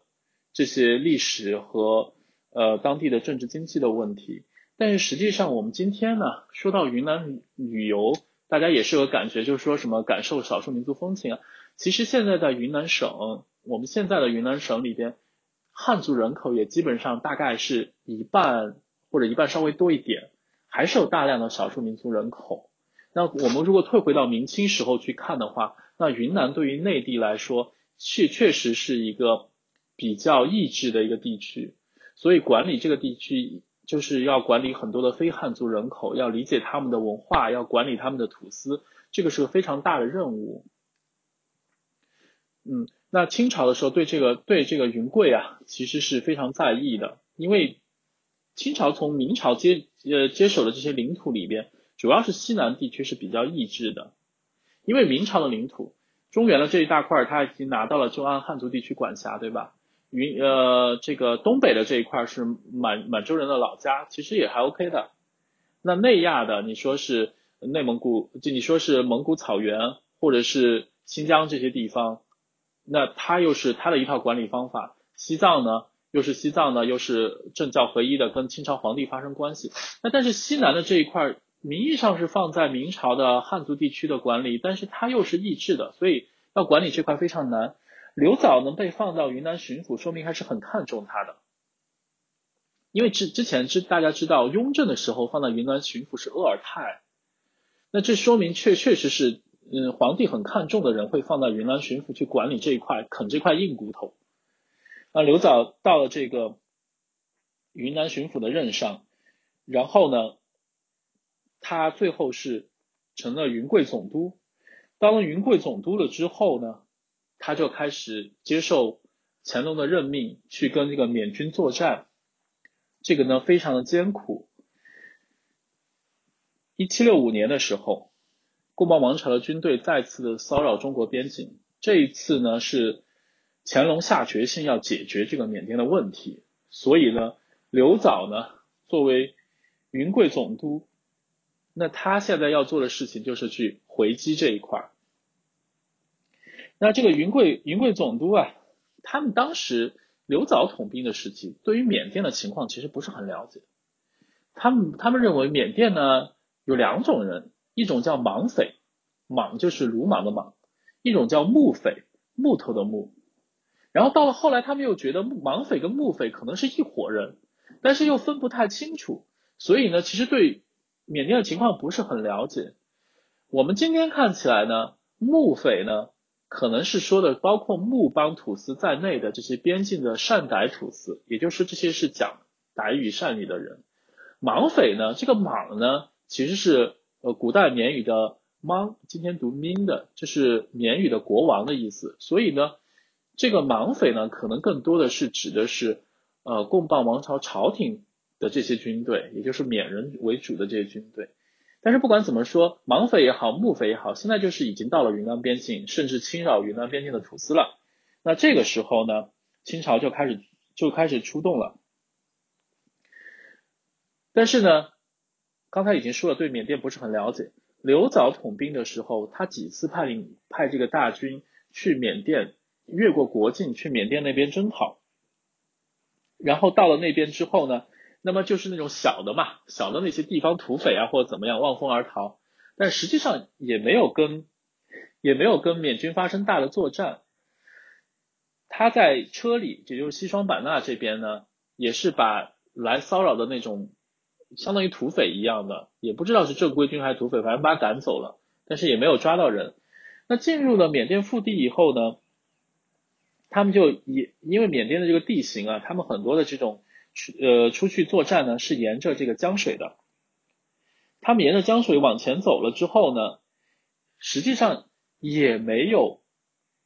也没有把缅军赶走，或者也没有怎么样，但是自己还损失损失了一些军队。所以刘藻这个时候实际上在摸着石头过河，对缅甸的情况不是很了解。但是缅甸人对于缅北和中国的这些。善族土司的这个领土非常的熟悉，所以是侵扰战。那实际上最后的结果是刘藻没有什么说得出口的胜利。虽然他之前报了一些，比如收复收复车里啊这些，但其实他没有他没有什么什么说得出口的胜利。然后这边侵扰边境的这些小股的土匪或者甚至是正规军还在不断的来，所以呢，所以呢乾隆很生气，因为来过来信息也是相互矛盾的，乾隆非常的生气。然后乾隆就 乾呃乾隆就那个乾隆就斥责他嘛，然后刘藻就觉得现在这个情况其实对缅甸情况不是很了解，我们应该是再一步的探查情况再去，所以他就给乾隆就写信，就说呢，对方缅甸的国境里边有有张力啊瘴气这样的东西，我们暂时呢在国境内不要出去，呃到时候再到时候我们都准备好了再去。结果乾隆乾隆非常的生气，他是一个很 aggressive 的人，他想他想毕其功于一役，他就想马上去打过打过去，所以他不断的斥责刘藻，然后呢，刘他就给刘藻写写信，就是说你你你干的不好就撤掉你了，然后继续下令就把他革职查办，然后呢就下面人告黑状嘛，说他军费又不合理啦，什么怎么怎么样，就全报到乾隆那边去了，所以。所以，然后就把他革职，把刘藻革职，让他在家里等候消息。这个时候，刘藻非常的害怕，因为他非常了解乾隆这个人，既是好大喜功，又喜怒无常，然后人也非常绝。所以呢，这个刘藻就在家里边，叫恐惧站立，就是恐惧站站立了之后呢，就说他精神恍恍惚了，然后。他在后来，乾隆不断的写信，其实乾隆有也想安抚他，但是呢，又又又还是要斥责他办的不好，因为要给后面的人来立榜样嘛，又又骂他，又安抚他，他他就真的是吓死了。然后最后，他在他在收到了乾隆的几个呃奏折批件和谕旨的时候，他就拔剑自刎了，他吓死了，他觉得 他觉得他觉得他没法过了，结果他他也很惨。他拔剑自刎了之后呢，也没死成，然后家里面人还把他拿拿拿回去继续去医治，但是其实喉咙已经开口了，就当时的医疗条件是肯定救不活了，但是他也死不了，所以就在床上躺着拖了十天才死的。啊，那太惨了。嗯，然后，然后这个时候清军呢，清军的想法就是这样的，乾隆这个时候他主要派的是士兵呢，主要是云南地方的士兵。也就是说，用让刘藻用他自己的军队去。这个刘藻的军队呢，主要包括就是我们说的露营兵啊，这些为主，人数也不是很多，可能一万两三万这种到头了，一万多，就是这种这种军队，军队的人数也不是很多啊，军队的训练程度也不是很高，那相相相应的武器装备啊这些东西可能也不是很好，可能呢从这个角度上来讲。乾隆还是比较轻敌的，所以呢，所以呢，这个刘藻统兵的是是就这个事情就不行了，不行了之后呢，他不是拔剑自刎，然后死掉了吗？死掉这时候呢，最后乾隆不得不又换一个人，云贵总督就换了杨应举。杨应举这个人呢，他是汉军正白旗人，他原来他的父亲呢是广东巡抚，这个杨应举啊。他是从甘肃出来的，他当过甘肃布政使、甘肃巡抚，然后又在其他的地方担任过一些东西了。之后呢，就是是陕甘总督。陕陕甘总督呢，从这个任上直接被乾隆调到了云贵总督。杨应举到了云云南了之后呢？他就直接到边境去了，他就在普洱啊，今天的普洱思茅那块地方，就现场去勘察。然后呢，集结了集结了一些军队，呃，然后呢，他也他也带了一些当地人作为向导，到处去探查。这个时候呢，缅甸的军队就认为，呃，清军可能有带来动作，就逐渐的逐渐的逃出了中国的这个管辖的土司的界内。这也是因为呢，他们是侵扰战。所以也不是说占领领土，那么可可能他也没有长期占据的准备，也就退出去了。然后这样呢，清军就把他的大部队集结起来，就一路开过去，而缅甸的军队呢一路后退。在这种情况下，局面非常的好，看上去这个问题都要解决了。然后边境上那些土司两头倒的呢，再再次的向清朝表示忠心，那很多领土呢就相当于是比较稳固的。这个过程当中呢，这个时代就是我刚才说的孟博，呃，这个贡榜王朝的皇帝孟博正在攻击暹罗的时候，还在跟暹罗的大臣王朝作战。清军的到来其实是让他腹背受敌，所以他很重要的，他把他的重点放在暹罗，他在中国的云南地方很自然就撤兵了。所以杨应举的这个军队呢。实际上是正好到了这个时点上，本来缅方就有退兵的打算，所以呢，在这种情况下呢，呃，就就遇到了一个他退走的局面，那大家就觉得啊，好像情况很好，我们就要解决这个事情了。可是缅甸的军队是这样的，他除了中央军以后，还有各种地方军队、地方势力军队。那些去征调去打泰国的军队，他打暹罗的军队之外呢，地方的土司还有地方驻守的军队还在缅甸的北部。这些军队因为呃因为这个贡榜王朝和大成王朝的作战，其实地方军队没有参加大战的，它的粮草、它的供应很多都有问题。那么这些军队呢，他一定会去侵扰中国边境的。杨应举他们当时是没有这些信息，或者是说有他不重视。直接的结果就导导致了缅军的军队直接就冲到今天德宏的几块地方去了，一路一路往内地去，就直接就面向腾冲而去了。我们一再的说腾冲这个地方，腾冲非常的重要。腾冲这一块呢，从南诏时代开始就是内地移民的主要的据点，在明清时期是汉族的主主要的城市之一。也是云南经济比较发达的地区之一，但是缅人对他有很多了解，因为很多中缅的商道最后都是都是到腾冲去的，然后在缅缅语里边还对他有专门的名字叫牟缅，就这个地方呢，所以是缅甸人都知道的，所以他们军队一进一进入到德宏的地界，然后到陇川这地方，直接就就向北奔着腾冲去了。这样一来呢，这样一来呢，清朝的军队又慌了，又去跟他们打。但是但是说实话，可能可能缅甸的军队对这些地方的地形和人文更熟悉，所以清朝军队并没有很快的取得优势。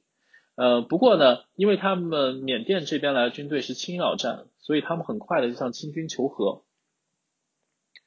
清军求和的时候呢，呃，这个过程呢比较复杂。清军求和的清军不同意，就觉得你是小股部队，我打你就好了。所以呢，清军不同意求和，就跟他们大战一场。大战了一场呢，然后呃，大战一场了之后呢，这个时候清军才发现，其实。其实呢，这个地方不不太好作战，对当地也不是很熟悉，而且另外一方面，其实也把缅缅甸的军队的锐气挫下去了。这个时候议和呢，他他们可能不不带攒，不太敢再回来，所以的话，他们就决定议和。议和的时候呢，这个时候就已经说好了，其实清朝也真的是不再打他们了，缅甸的军队呢也是不再打清朝了，就真的是退回去，因为他们也没有说要占领土地嘛，就想跑。但是这个问题呢，就体现了清朝内部的一些信息沟通的问题。就在这个缅甸的这个军队往回撤的时候，往回撤的时候，他就不断的跑，不断跑的时候，他就跑到了蒙卯地方，就是瑞丽这一块的地方。但到了瑞丽的这块地方，瑞丽守守守瑞丽的清军不知道这个是已经签了合约的缅甸军队，所以呢，他跟这个缅甸军队又开始交战了。但是在这个缅甸军队交战的这个过程当中，瑞丽的守军其实他人少，装备也少，因为大军都到那边去跟陇川那边作战，然后才签的合约嘛。所以瑞丽的守兵其实势力是比较单薄的。他们跟这个缅甸退回来军队作战了之后，缅甸的军队重挫这个蒙卯的守军，清军，清军损失惨惨重。也就是说，本来。杨应举是面对一个好局面，他本来这个缅甸军队都在往回退了，留下一股军队打进来，虽然算是轻敌吧，但是也把他赶走了，至少议和了，让他走了嘛。但是万万没想到，这个军队跟瑞丽的守军打起来了之后，造成了清军的损失。瑞丽的守军人少嘛，再有一方面，清军觉得我们已经议和了，而且对方确实是在处于在那种跑的那种。那种情况呢，不太会侵扰沿途的，所以大军也不在沿途，沿途也放松守备。锐利的这些守备本来也不足，结果发生了遭遇战之后就打起来了，结果清军损失惨重，物资也损失了很多。在这种情况下，在这种情况下，把这些东西，把这些东西就报到乾隆那边去了。这个当中的过程非常复杂啊，他就是在蒙卯这个战作战的时候。有很多城，有很多呃战据点啊，什么失守啦，死了多少人啊，什么都报到北京去了。更重要是，原来在那个军队，在缅甸军队跟清朝军队作战的时候，这当中也是有胜有负的，所以就是各方面的信息到了北京那边去，乾隆拿到的各种信息是矛盾的。所以他们在呃陇川议和了这些缅甸军队逃跑这件事情，这个这个乾隆皇帝也不敢。也不知道他是真是假，而且更重要的是，杨应举这个人把这个胜利前期的缅军的呃逃跑和后期这个议和以后缅军军队走掉这些胜利夸得很大，所以到了北京去那边拿的都是喜报，结果在蒙宝这个地方出了那么大的事情，呃清军损失惨惨重，而且当时这个不是说打一仗就走了的，缅军当时是围攻蒙宝好多天，然后然后当时在。蒙卯这个地方，不光是汉军，还有很多满洲军队也在那边作战，所以死了很多人，丧呃丢失了很多物资。然后这一块哈，这一块的这个这一块杨应举统兵的这个资料呢，缅甸那边知道情况也比较详细，所以后来英国人在研究缅缅甸的时候，在拿到缅甸资料的时候，对这个也有很多记载。但是总的来说呢。嗯，英国的这个记载呢，是是指中国军队呢，其实兵力很强盛，有十几万的军队，还有还有满洲骑兵。来了之后呢，一直是占优势的，但是最后被打回去了。然后，然后这些记载呢，跟中国的记载也是不一样的。中国的记载来说，杨应举统兵的军队不是很多，但是开始的局面还不错。可是从这些所有的信息拼在一起来看呢，杨应举呢过分的自信，所以他在这个当中吃了很多的亏。然后对当地的这个管理军队和行政之间的信息渠道也不是很通畅，所以出了种各种问题。杨应举啊，他这个按照中按照中国的记载呢，他大概是只有一两万的人，所以的话呢，跟那个呃英国记载的什么十五万步兵啊这种东西是完全不能匹配的。杨应举最后。杨宇最后他给乾隆发的这些呃奏折呢，乾隆都不太相信了，觉得他不说真话。然后呃他就说他就说这个当当中呢，就是相互矛盾的东西很多。然后呢，其实呢还让杨应举的儿子杨崇英呢也到那边去跟他们父子一起打，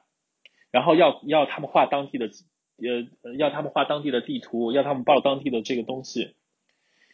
然后杨应举呢，不断的去向上报说啊，我们前面军队说杀了好多人，杀了好多敌军，杀了几万人或怎么样，都是这样的。乾隆本身就不太相信。我觉得杨应举呢，一方面他可能是夸大，另外一方面可能信息不通畅，其中他真的是这样以为的。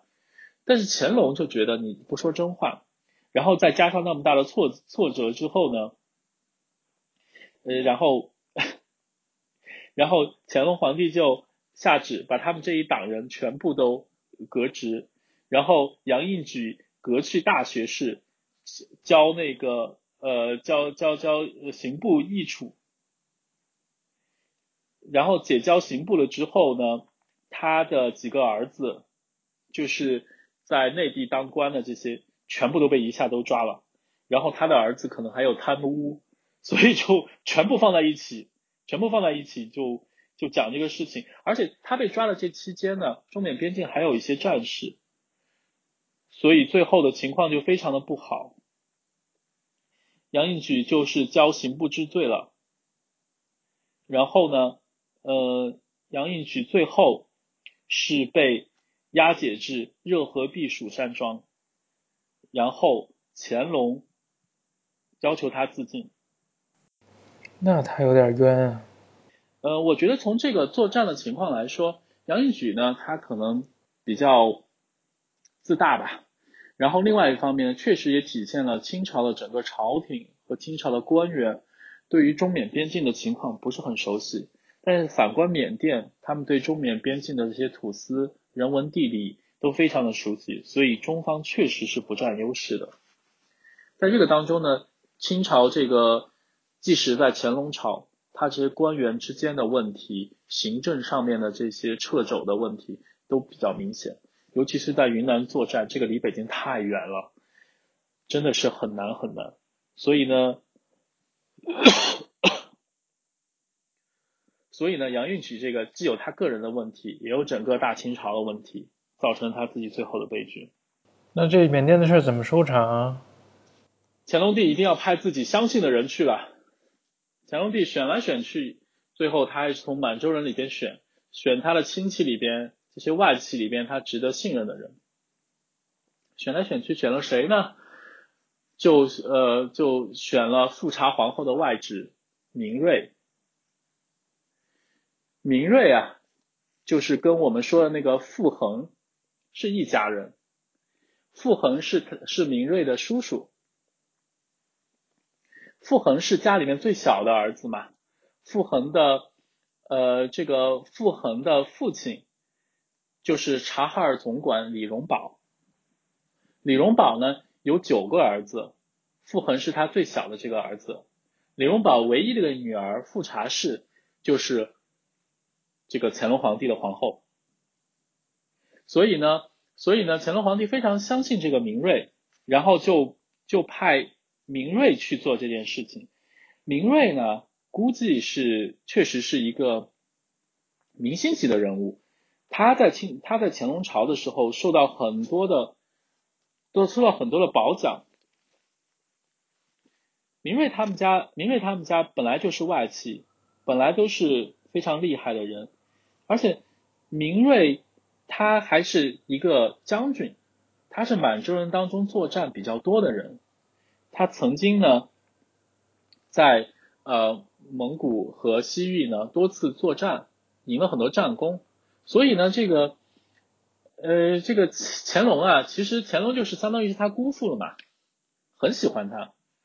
所以呢就让他去接替杨义举在云南去做这个事情。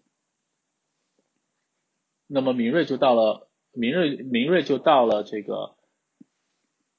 云南，他接替杨应举，在一七六七年杨应举被赐死了之后，他就会在他就到了云南，到了云南呢，呃，明瑞呢，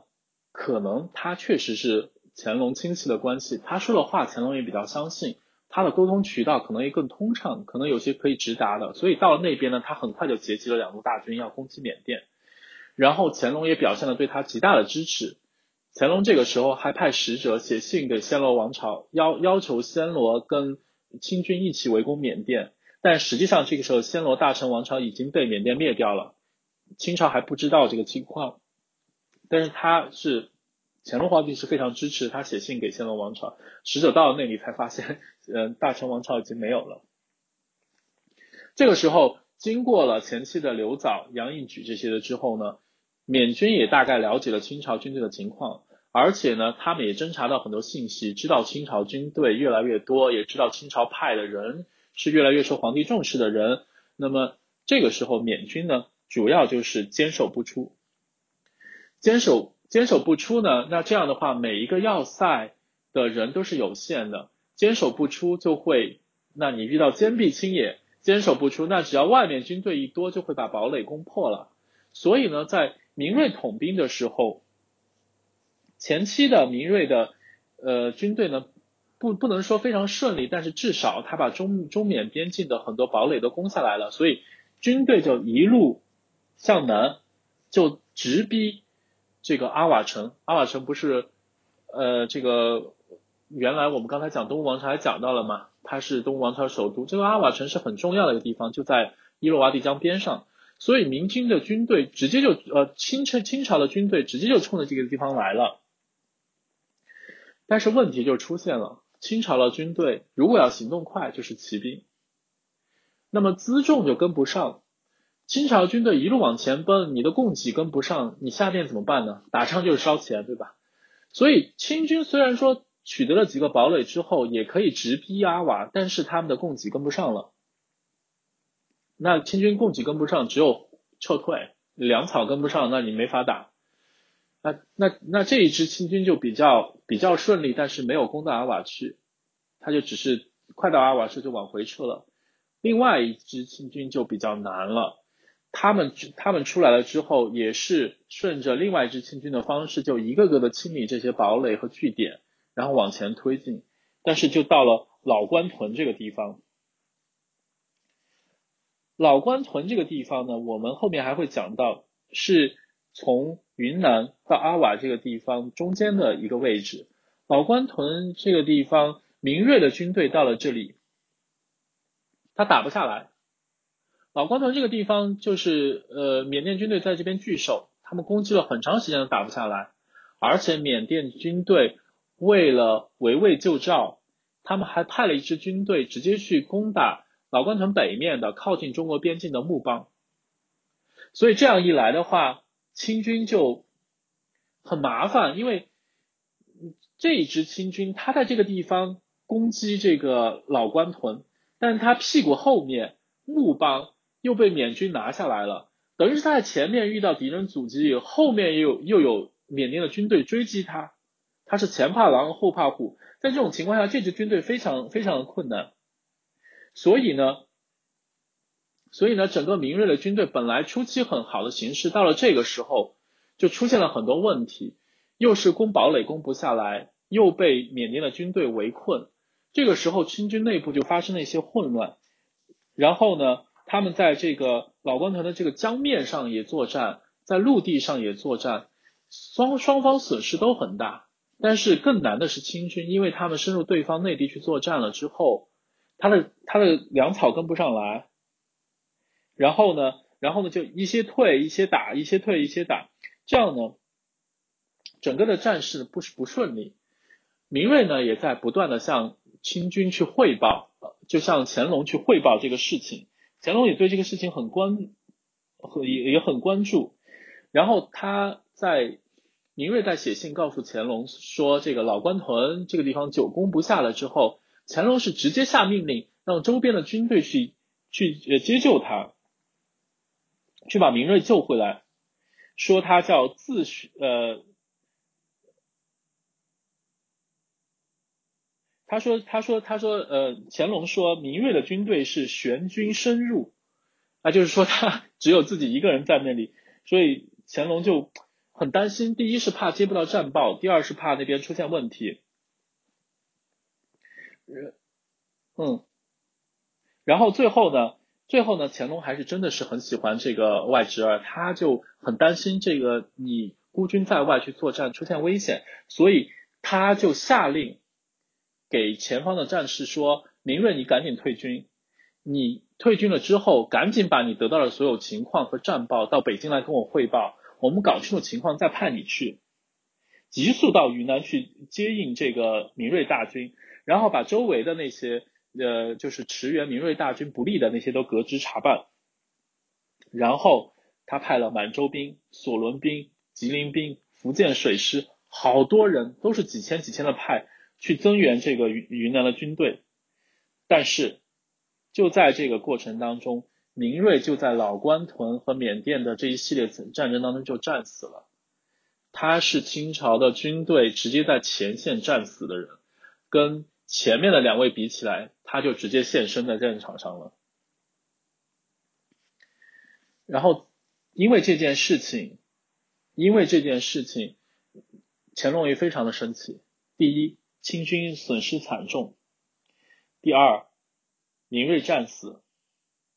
所以呢，所以呢，出出现了这样的事情，乾隆又是又是难过，又是生气，对吧？恼怒那种感觉，就是这个。这个仗怎么打的？所以呢，在后后面，他在后面呃呃战后统计呢，其实明瑞这次这一次的征缅呢，带兵是三万多名，啊，其中有三千多名都是满洲士兵，罗马有八千匹，也就是说其实是调用了很大的物资去做这个事情，然后这据说这罗马八千匹啊。到缅甸境内是全部倒闭，也就是说，要么是累死了，要么是打死了。然后呢，说当地的土兵带出去有一万多匹罗马，最后交回一百匹。所以呢，所以呢，这一战呢，孤军孤军深入，其实呢，明瑞是非常的英勇，但是。在云南地方，清军的调配和云南官员的这些保障是跟不上的，所以这一战之后呢，其实呢，这个时候，呃，缅甸的国王孟博就是攻击大成王朝那一位，他也看到了清军的实力和清军的英勇，对于这些战事他也不是很有把握，而且在清军一直受到重重创的情况下，他认为是个很好的机会，他就派使者来了信件，要求议和。但是你想，乾隆正在气头上，他这个亲爱的外侄儿明瑞也死在了战场上，所以他坚决不同意。这个时候，就我们的男主角傅恒就出场了。当时乾隆选明瑞，就是因为这是他的亲信，他熟悉的人，也是他知道有能力的人，竟然死在那里了，所以他不得不派出了他最器重的人，就是傅恒。他的这位小舅子，明瑞的小叔叔，到战场去。傅恒这个人呢，嗯，我觉得确实是一个很了不起的人。首先呢，他的家世刚才已经讲了，他是他是明瑞的叔叔，是富察皇后的弟弟，那跟嗯乾隆的关系也非常的近。那在乾隆朝也是口碑非常的好，也很有能力。而且呢，从乾隆朝的记载来看呢，我们的电视剧也不是瞎写。人也是长得很帅，是男生级的。那么就这么一个文武双全、英俊潇洒的这个呃男神，他是从内务府开始做的嘛，一直做到这些，到明瑞到明瑞死了之后，他直接就授为经略，然后出征云南。傅恒到了云南之后呢，傅恒到了云南之后呢，傅恒确实是很有水平，也很有能力。他并不是像明瑞这种直接冲出去，而且呢，他又跟前面两两位刘藻跟杨应举不同，那两位呢跟皇帝还隔了一层，所以呢，他到了云南之后，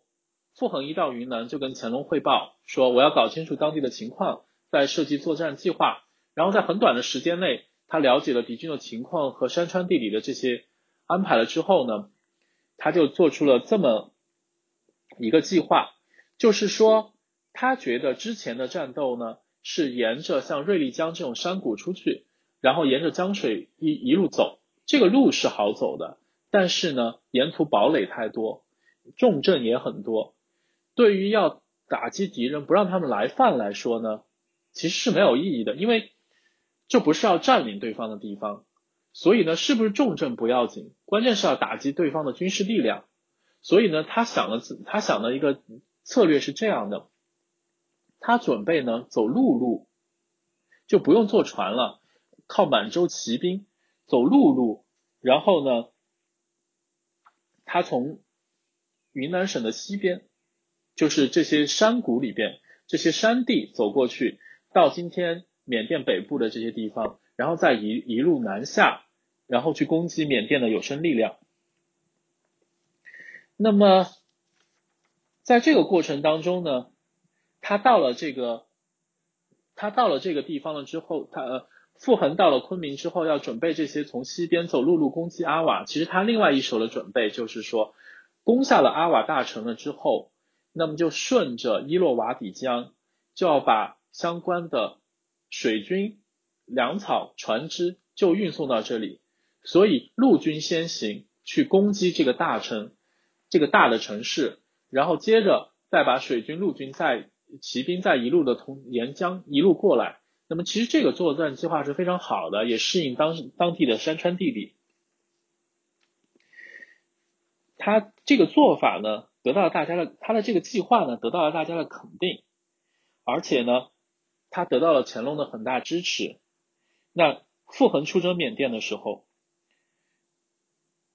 乾隆支持他，派了满洲、索伦、鄂伦春、呃吉林、鄂鲁特、察哈尔那么多兵一直跟他去，就是这些是北方的，是满洲人亲信的军队去。然后呢，福建、贵州、云南的镇镇兵，就是当地的驻守的力量，派了五万余人去。可以看到，这个时候其实人数已经比之前多很多了。然后呢，河南、陕西、湖广、云南各地的骡马六万余匹，前面我们讲的都是几千、一万的，现在现在人数都是几万，骡马都是几万的。然后呢，其实还有非常神奇的，还要在宗教上压倒对方，所以从四川派了这些会咒术的喇嘛。到前面去助战，然后剩下的就是物资了。物资呢，除了这个骑兵、步兵的物资之外呢，还有呃水军的造船的这些物资，像铁钉啊，像这个呃像这个造造船的这些呃木料啊，然后另外的还有就是火药。那是从这些物资看得出来，其实清军的装备也有火器的。然后所以呢，他们就开始出征了。出征了之后呢，清军的这个路程啊，傅恒走了以后才知道很大的问题，因为在地图上，在那个呃当地人的描述当中，你完全听不出来这个行军有那么慢。为什么那么慢呢？因为你要从西走到缅甸北部，再向南，这个从昆明到腾冲，腾冲再出去，这就是我们今天说的三江并流地区。什么高黎贡山这样的山，这在地图上是看不出来的。就我们当地话说，望山跑死马。你看到对面山顶，走下去再走上去，一两天都走不到。所以呢，其实傅恒的向西的这个军队行进比较慢。他这样呢，他在这边走的这个路程，就缅甸的探子就得到了报，得到了这个战报嘛，所以其实缅军就早就做好了准备，在半路上拦截他了。也就是说，原来的原来的作战计划是骑兵快速快速推进，然后一直到阿瓦城里边去守城，就是围城大战。但实际上，因为行军缓慢，对方已经得到消息了，缅军就派了军队在路上拦截他们。到路上拦拦截他们的时候，就这个地方叫新街，就在一个叫新街的这个地名的时候呢，两军就发生了大战。在在这个地方大战的时候，呃，双方修筑的工事，还有呃城寨，还有这个新街的会战，都发生在这一块地方。这个地方更就是离我们刚才说的老关屯，就其实是差不多是在一个地方。所以老关屯这个地方也有工事，新街这个地方也有混战，前后啊，前后的话，这个战争非常的惨烈。总的来说，清军人数也是占优势的，然后呢，指挥也比较得力。缅军呢，其实不是主要的，就是从缅国、缅甸全国来说，不是主要的军力在这里，所以呢，缅军呢确实是被打败了，但是清军呢损失也比较惨重。就在老关屯这个地方修了工事了之后，缅甸的所有军队就退守在老关屯的工事里边，然后呢，清军就围攻老关屯的这个工事。前面已经说了，清军的其实。他有那么多骡马，但是没想到这个运输这个行驶那么慢。事实上，他的粮草也相应的也是慢的。所以呢，所以呢，清军这个时候围攻他是有一定的困难困难的。然后在这个当中，清军还发现一件很重要的事情，就是缅方的这个火器非常的精良，也就是说，缅甸缅甸的军队在用非常先进的火药武器在跟他们对抗。所以清军还是在一种半冷兵器的时代，但是缅军的那个火器已经是非常的发达了，所以清军不能攻下这个工事来。好了，那两边就拉锯战呗，那拉锯的时间越长，那缅甸人没有办法呀，这是我自己的家，那那我能逃到哪里去呢？那只能在那守着。清军那么多大军，几万人，几万骡马，这个。粮草辎重也是个问题啊，所以最后，所以最后双方就开展了这个老关屯议和。那这个老关屯议和呢，确实也是傅恒他发现这个战争无法再继续下去了，有太多的问题，而且呢，他也觉得这个战争没有必要再继续下去了。呃，对方的这个力量也受到了很大的损失，也应该不会再到云南这边来了。而且对方的物资也损失了，他判断这个形势，他觉得可以议和。而且其实在这个过程当中，傅恒已经生病了，然后可能是热带地区得了什么病，可能是比如说蚊虫蚊虫叮叮叮咬的那种传染病，或者是寄生虫的病，他就已经生病了。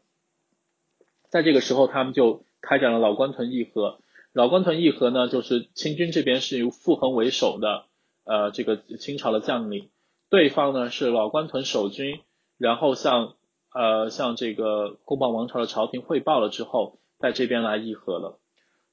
从这个，那么这个就算是清缅战争就通过老关屯议和就结束了。那么老关屯议和的内容呢，我待会儿再说。说到我们这个刘藻、杨应举、林瑞、傅恒统兵的时候，大家会发现一个问题：这个清缅战争打得太惨烈了。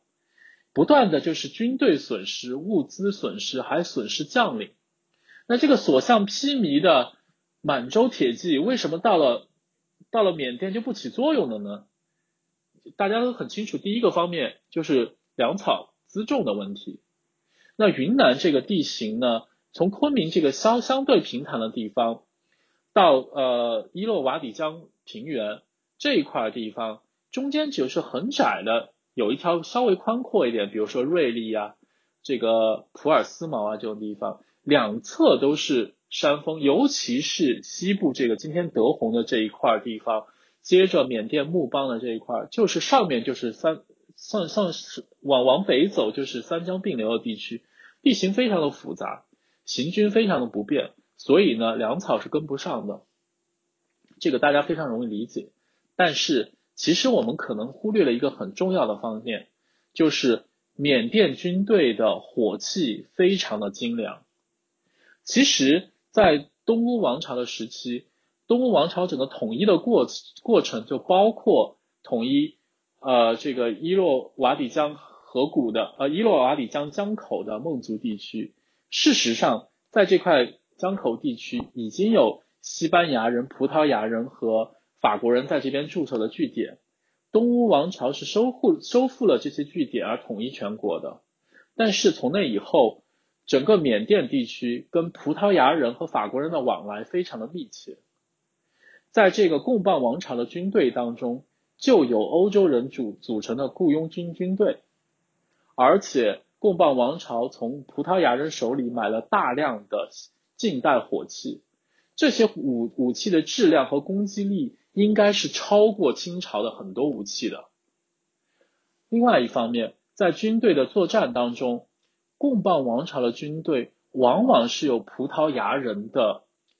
军事顾问。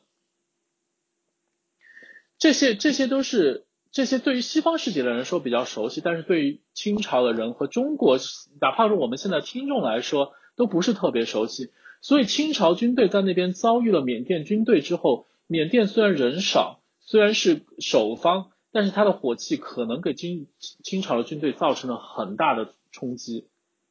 实际上，我们今天看到很多英文文献讲的缅甸的很多东西，是从葡萄牙文转过来的。比如说这个阿瓦城，现在拼写是 A V A，这是葡萄牙人的拼法，因为当年就有大量的葡萄牙顾问在这个城里边，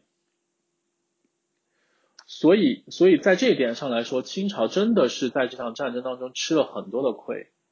但是不管怎么说吧，呃，通过老关屯协议，傅恒也压住了这个缅甸向中国侵略的意图，缅甸这一方呢也不想再打了，所以签订了老关屯协议。老关屯协议呢，是因为他们是是在老关屯这个地方签的，所以呢，我们叫它老关屯协议。老关屯协议呢，有中方和缅方的两个文本，但是这两个文本写的东西是不一样的。中方的文本呢，其实呢很简单，意思呢就是很简单，傅恒啊，他就按照中国的朝廷的一般的这个制式，就要求缅甸。称称臣纳贡，那就是说你是我的外藩嘛，你作为你作为我的我的外藩，然后呢，你就你就把你你就比如说定期朝贡啊，来提出什么样的东西啊，呃怎么怎么样的，但是呢，缅方拿到这个文本呢，又是不一样的，缅方的文本啊，缅方的文本是要求。中国呢交出不服缅甸管辖的这些土司，因为当时中缅边境作战的时候，属于缅方的那一方的很多土司呢也被攻击，他们为了寻求保护就逃到中国境内了，啊，然后就他们就是要求这些，然后呢缅方的信件也是说中国皇帝与缅甸皇帝要互赠礼物，互通友好，那你想呢，在中方肯定是不能接受这种条件的嘛。但是傅恒这么一个诚实正直的人，他没有接受到这个信息，因为他如果得到对方是这个信息，一定会驳斥的，对吧？他没有得到这个信息，实际上没有记载，说明中间在传递信息的时候，其实是有中间有人在做各种手脚的，对吧？翻译的时候会有各种东西的。从从明朝在嗯在皇宫在在京城建立这个四夷译馆，就有缅甸译语。但是当时的缅甸译语的质量就很堪忧，到了清朝的这个时候，这翻译是从缅语转成善语，善语再转成汉语，而且汉语是从西南官话转到北京官话，所以这一路下来，中间的这些人出于政治的目的或者其他的什么目的，在中间发生了信息的扭曲，这是必然的。所以，所以，所以这个老关屯协议。最后的结果就是双方的理解不一致，拿到不一样的文本，所以最后老关屯协议之后，清缅双方是不再进行战争了，但是其实没有友好的互通往来，这就造成了清朝跟缅甸之间二十余年断绝往来。傅恒他当时这一战成功了之后，回到北京是受到了乾隆皇帝的礼遇，因为确实是通过了他的努力，使缅甸那一方停止了侵略。但是反过来说，缅甸的人一旦的等了又等，等了又等，他都不来称臣纳纳贡，那乾隆其实是有点不高兴的。但是他呢，个人情感还是觉得这不是傅恒的问题。可是呢，傅恒。回到北京之后，就是因为他在缅甸前线得的病呢，他回到了北京之后就一直没有好，然后他就一直染病，然后最后呢，没多久就在北京就去世了。对，然后这样傅恒也，所以最后最后这些管管过云南战事的四个人最后都死了，嗯，而且他死的真的是非常的快。老关屯协议，老关屯协议是一七六九年签的。那第二年，第二年冬天的时候呢，第二年还没开春的时候，他其实就回到北京了。回到北京了之后，他的病就一直没好。回来之后，回来之后，乾隆还大家礼遇他，赞赏他，他也把这些都接受了。结果在北京待了大概两三个月就去世了。一七七零年九月去世。对，所以他就去世了，非常可惜啊！这是清清朝的一个人才。其实，在他去世了之后呢，呃，乾隆皇帝又给了他很多宝藏，然后就一直在等缅甸的使者，但是从此以后杳无音讯。好在呢，缅甸的军队也不再来袭扰这个中国边境了，所以这个事情就这样吧。那云南的官员也很谨慎，所以云南的这些官员呢也严守中缅边境，所以中缅边境二十年没有什么往来，有小股的土匪作乱，但大致的还是安宁的。只是说中国跟缅甸之间的这个往来就断绝了，然后呢，这个事情真正发生转机，转机，也就是我们今天要讲的清缅战争的真正的最后结束呢，是来源于清缅甸内部的发生的变化。前面我们在讲，前面我们在讲这个呃贡棒王朝的历史的时候，有讲到，那那个占领了。呃，暹罗的孟博他去世了之后呢，后面的王再也没有能力，也没有这个财政资源去支持那么大的帝国，最后就退守缅甸本部。那么在这个过程当中呢，缅甸的朝廷也发生了很多内斗，啊，这里边就出现了有什么篡位呀，有什么怎么样的事情。这个时候呢，就。很快就出来了一个刚才我说的孟云这个国王，把缅甸的平定了。缅甸的平定了之后呢，他就呃把缅甸的内部呢休养生息，做了一段时间呢，呃缅甸的情况已经比较好了。而且同时呢，他因为是平叛内乱上来的，虽然他不是篡权的，但是国内还有很多反对的力量。他为了解决这些事情呢，他觉得这个时候还是要和清朝交好。所以呢，孟云是派了使团访华。这个使团呢，是在一七八八年就到了中缅边境，到了云南的地界。云南的官员呢，非常担心：第一，这个使团是不是假的？比如说来探消息，然后后面实际上军队打过来的；第二，这个使团会不会跟那个吴尚贤当时那个情况一样？我们这些官员接了这个使团，结果回来被杀了。第三个方面，缅甸说好来朝贡，这都二十年了，现在才来，那这个皇帝会怎么看这个事情呢？所以呢，也没有，所以云南本地的官员也没有对这个使团做什么，但是也没有给他们特别好的礼遇，只是把这件事情报到了北京，然后报到了北京，北京之后呢，结果乾隆很高兴啊，因为其实这是乾隆的一个心结。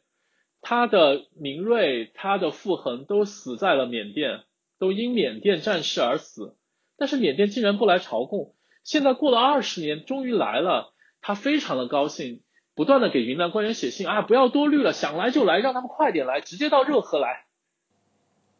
哼哼，所以，所以当时这个使者很快就到了热河避暑山庄，然后乾隆见了他们非常高兴，就赐了他们很多东西，然后就让他们回去，赶紧让。孟云派人来朝贡，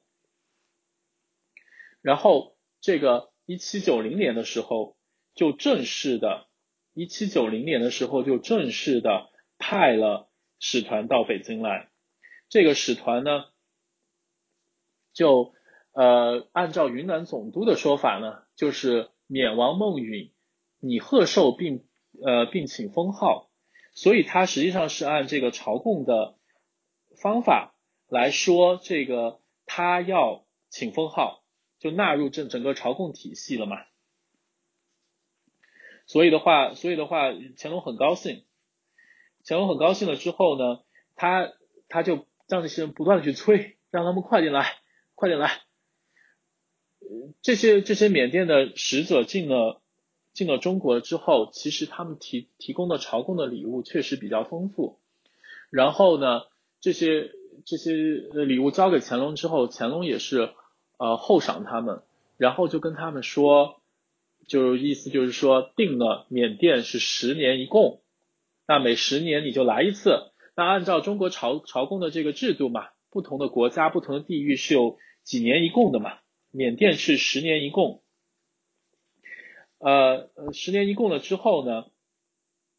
这个情况比较，呃，其实情况比较好。从这个之后呢，按照按照我们根据历史的统计啊。从这个时候开始，缅甸来北京的使团，直到清朝灭亡，有十十余次，将近二十次。也就是说，基本上确实确实是不止每不止十年一贡啊，他就是来了很来了很多次。那说明这个封贡关系呢是基本上成立了。这里边唯一的一个问题就是说，在缅甸看来，这是双方交好。也就是说，是两个关系很好的国王互致礼物。那这个意思呢，就有点像，比如说，呃，辽朝跟嗯宋朝，金国跟南宋这种感觉哈，就是我们两个是是兄弟朝，大概是这种意思嘛，对吧？但是，但是站站在中国的角度上来看，他是把缅甸放到中国的朝贡体系的一环，我们会发现。这是一个很特殊的，比如说清朝跟朝鲜，那很明确，你这个你这个朝鲜就是我的属国，对吧？我还要在你朝鲜征调物资啊，或者怎么怎么样的都有的。那越南也是这种情况。那清朝跟泰国呢，很明确，你跟我是朝贡关系，等于就是我是你爹了，你是知道的，你也是因为这个，所以你要来孝敬我。但是跟缅甸就真的不是这样的，在缅甸。不管皇帝是真知道还是假知假不知道，是真不知道还是假不知道，至少在缅甸，国王对他对他的大臣和国内宣传的，这是两个皇帝之间的一个平等的往来。那比如像泰国呢，其实他在国内的文件都说的很清楚嘛，这是像中国的朝贡。那朝鲜跟越南就更不要说了。所以缅甸这个事情就很特殊。所以在中国的这个中缅关系史上，一直有人在一直有人在争论，说中国跟缅甸是不是封贡关系，一方封你名号，另外一方呃朝贡嘛，是不是封贡关系？那其实我我个人觉得呢，这个讨论它的意义呢是在于这个历史的一个分析，但是从我们讲这个故事本身来说，它不是那么重要，因为从一开始清朝。跟贡榜王朝的缅甸就是有不同的世界观，他们看待所有的东西和这种操作的方法都是不一样的。但是不管怎么样，清缅战争就此结束，清朝和贡榜王朝之间缔结了和平的关系，贡榜王朝也不断的派使团到北京来，这是从此以后清朝跟缅甸的主流的交流。在这个地方呢，有个小插曲，在这个呃朝贡的使团回到缅甸的时候，他们带了三位姑娘。这三位姑娘到了呃缅甸国都，受到了全体人民的礼遇，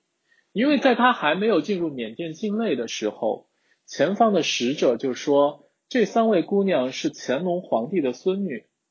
然后他把三位姑娘、三位公主一起嫁给了缅甸国王，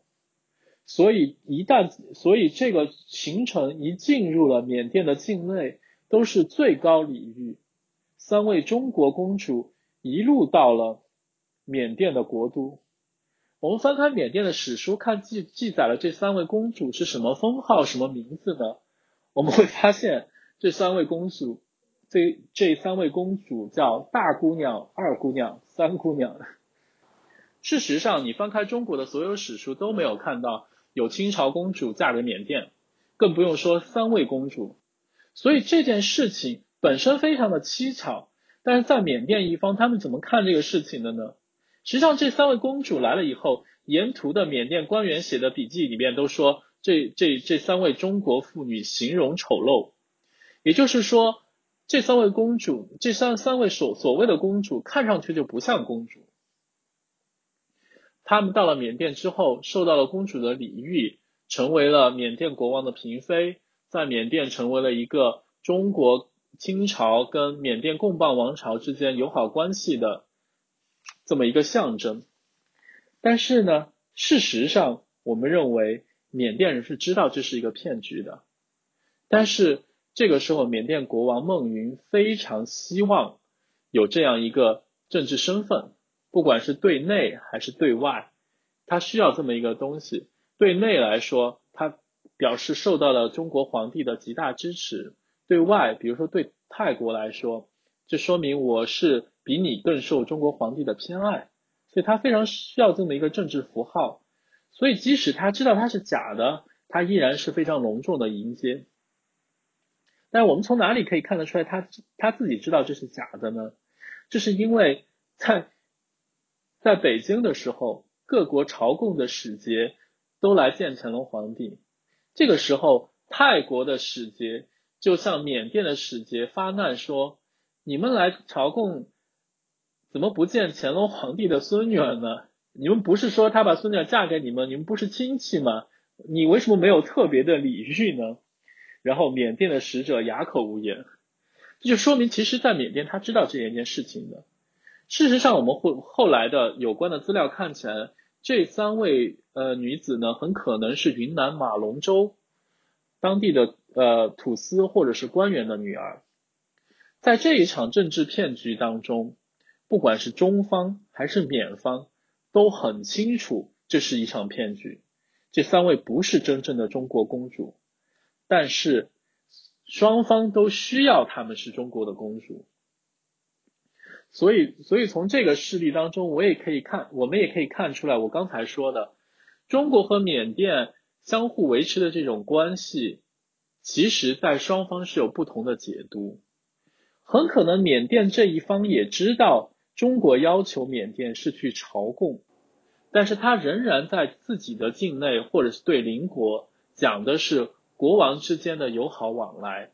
就如同这三位所谓的中国公主一样的，她明知道不是乾隆皇帝的孙女，但是她大张旗鼓的向别人宣传她是乾隆皇帝的孙女。所以我们的故事讲到这里呢，清缅战争也算是结束了，清朝跟缅甸之间呢也算是比较平稳的，直到清朝结束，直到英国占领了缅甸。在这个当中，我们可以看出来，缅甸。真的对于中国来说是个熟悉的陌生人，他一直跟中国有交往，但是中国对跟缅甸的理解，对他的了解真是非常的少，直至到清朝到近代，依然对他了解非常的少，不像古典中国对于朝鲜、日本、越南甚至泰国，到了清朝的时候，对蒙古草原、对西域都有很多很多的了解，但是偏偏对于缅甸。真是知之甚少。到了最后达到一个和平协议，还是在双方互相假装对方不知道我知道的情况下形成的。所以呢，所以呢，这是中国跟缅甸之间的这个关系。那到了今天呢，我们的听众肯定很多人对缅甸不是很了解。虽然它是中国跟中国有很长的边境线，跟中国其实有很多的交往。啊，尤其是到今天，我们很多人也很少有机会接触到缅甸的，比如说文艺作品。我们看很多泰国电影，但是你们看过缅甸电影吗？所以的话，所以的话，对于缅甸确实是了解很少。我们讲的这个内容呢，虽然我们天书的题目是叫缅甸，但是呢，我我们讲的更多的内容是中国跟缅甸之间的一个交往。那这这一边呢，也是想向大家介绍这一位熟悉的陌生人。嗯，我有个问题啊，前一阵儿不是说有一个什么缅甸银表在故宫里发现，然后说那缅甸文跟那中文翻译不一样。嗯，这个就是台北故宫博物院里边呢有一张金箔，上面是缅甸写的这个文字嘛。这件事情我也看到了，但是呢，这个缅文的原文我是没有看到，因为它没有拓印本，我只看到了中文跟英文的翻译。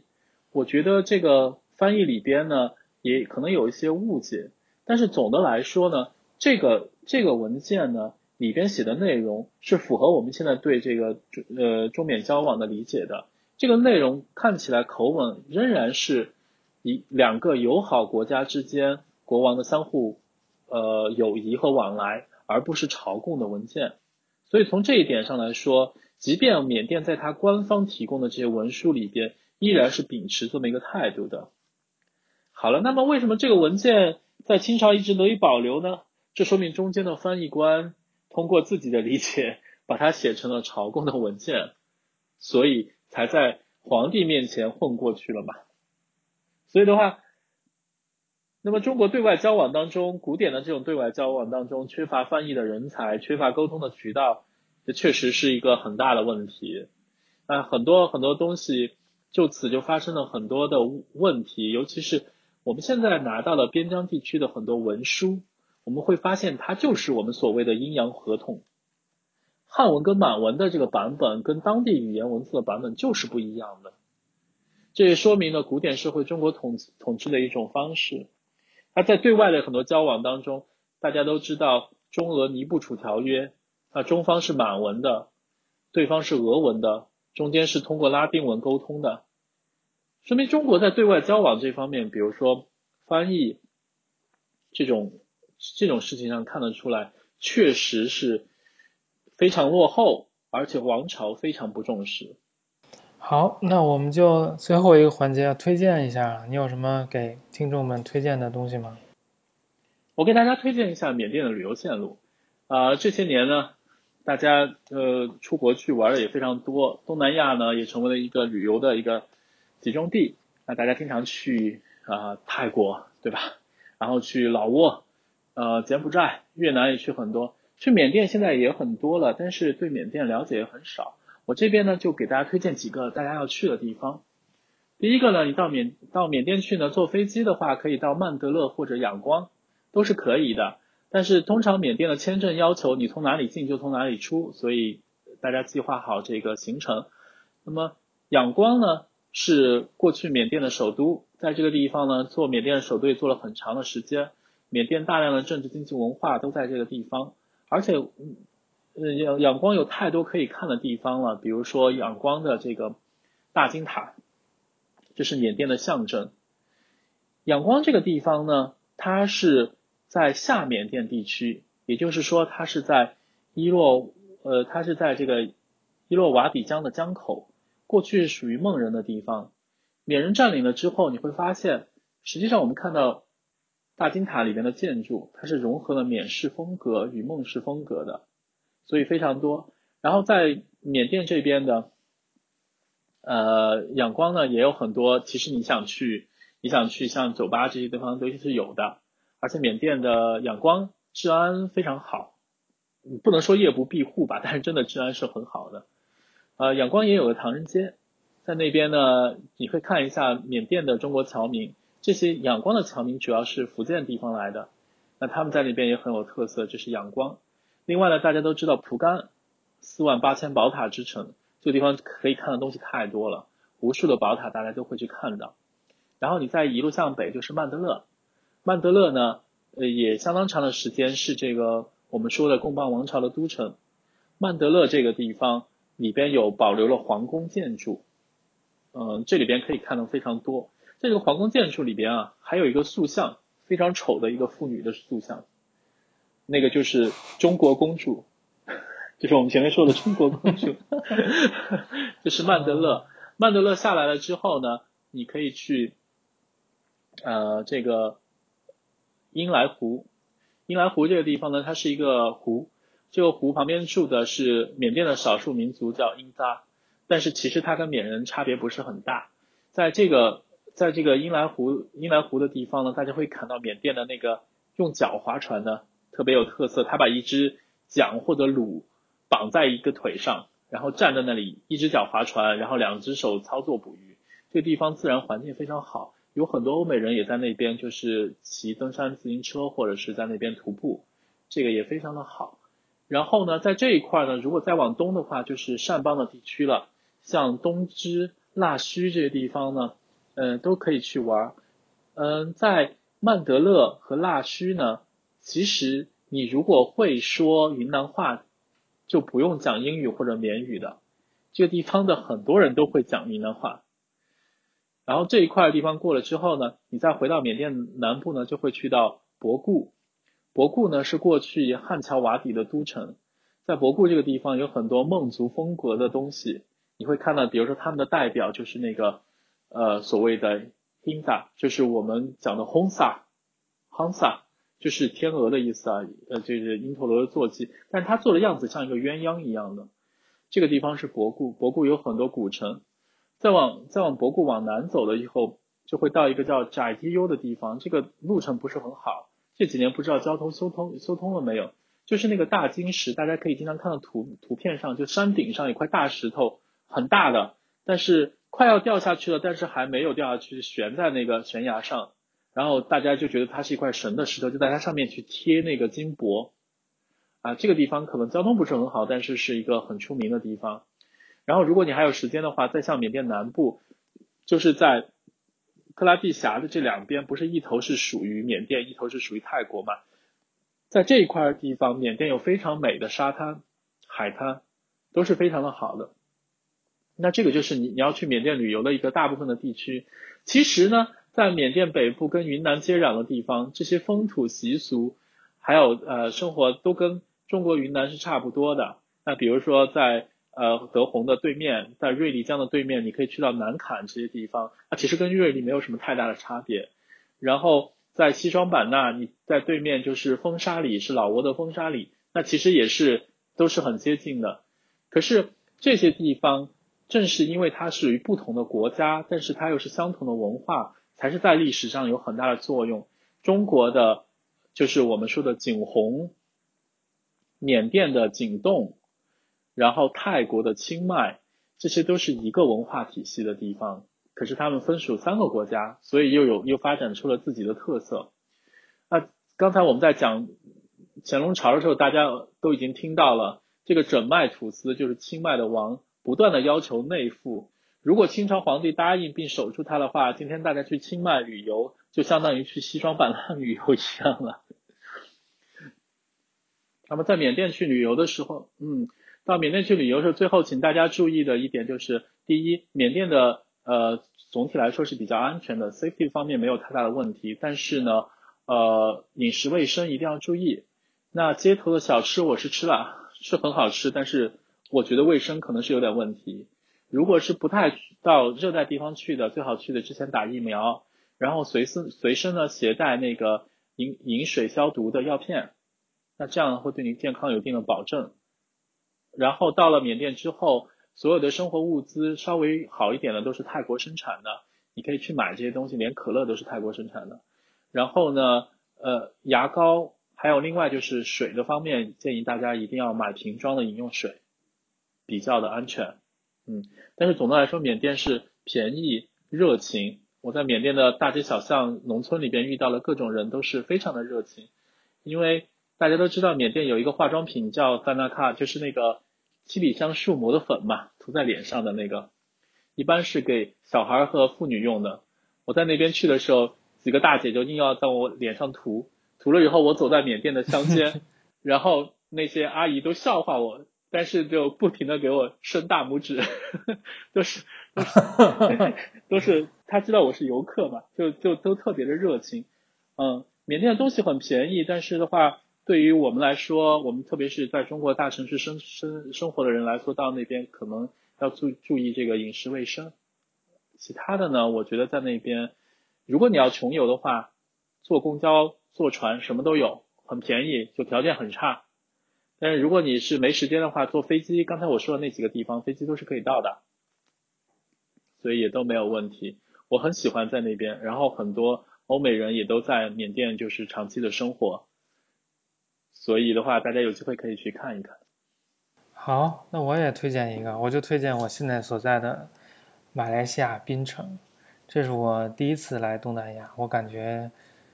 我现在北纬五度，今天外面气温三十一度，今天是二月十六号，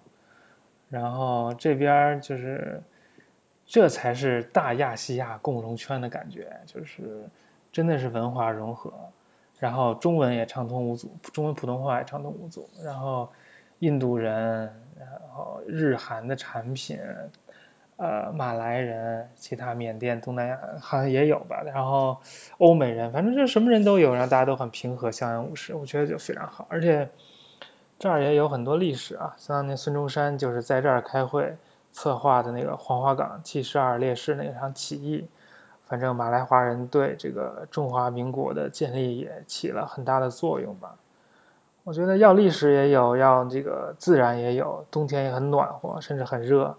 这边有各种各样丰富的热带植物，然后吃的也很好，然后也不贵。就是它这儿东西很便宜，而且生活水平并不比北京低，我感觉。嗯，你有没有来过？冰城我知道是因为我在呃欧洲吃的。好多马来西亚餐厅都是冰城的华人开的，所以的话，我觉得冰城的东西应该也很好吃，虽然我没有去过。对，这边都是大排档那种，特别好。然后我之所以来这儿，是因为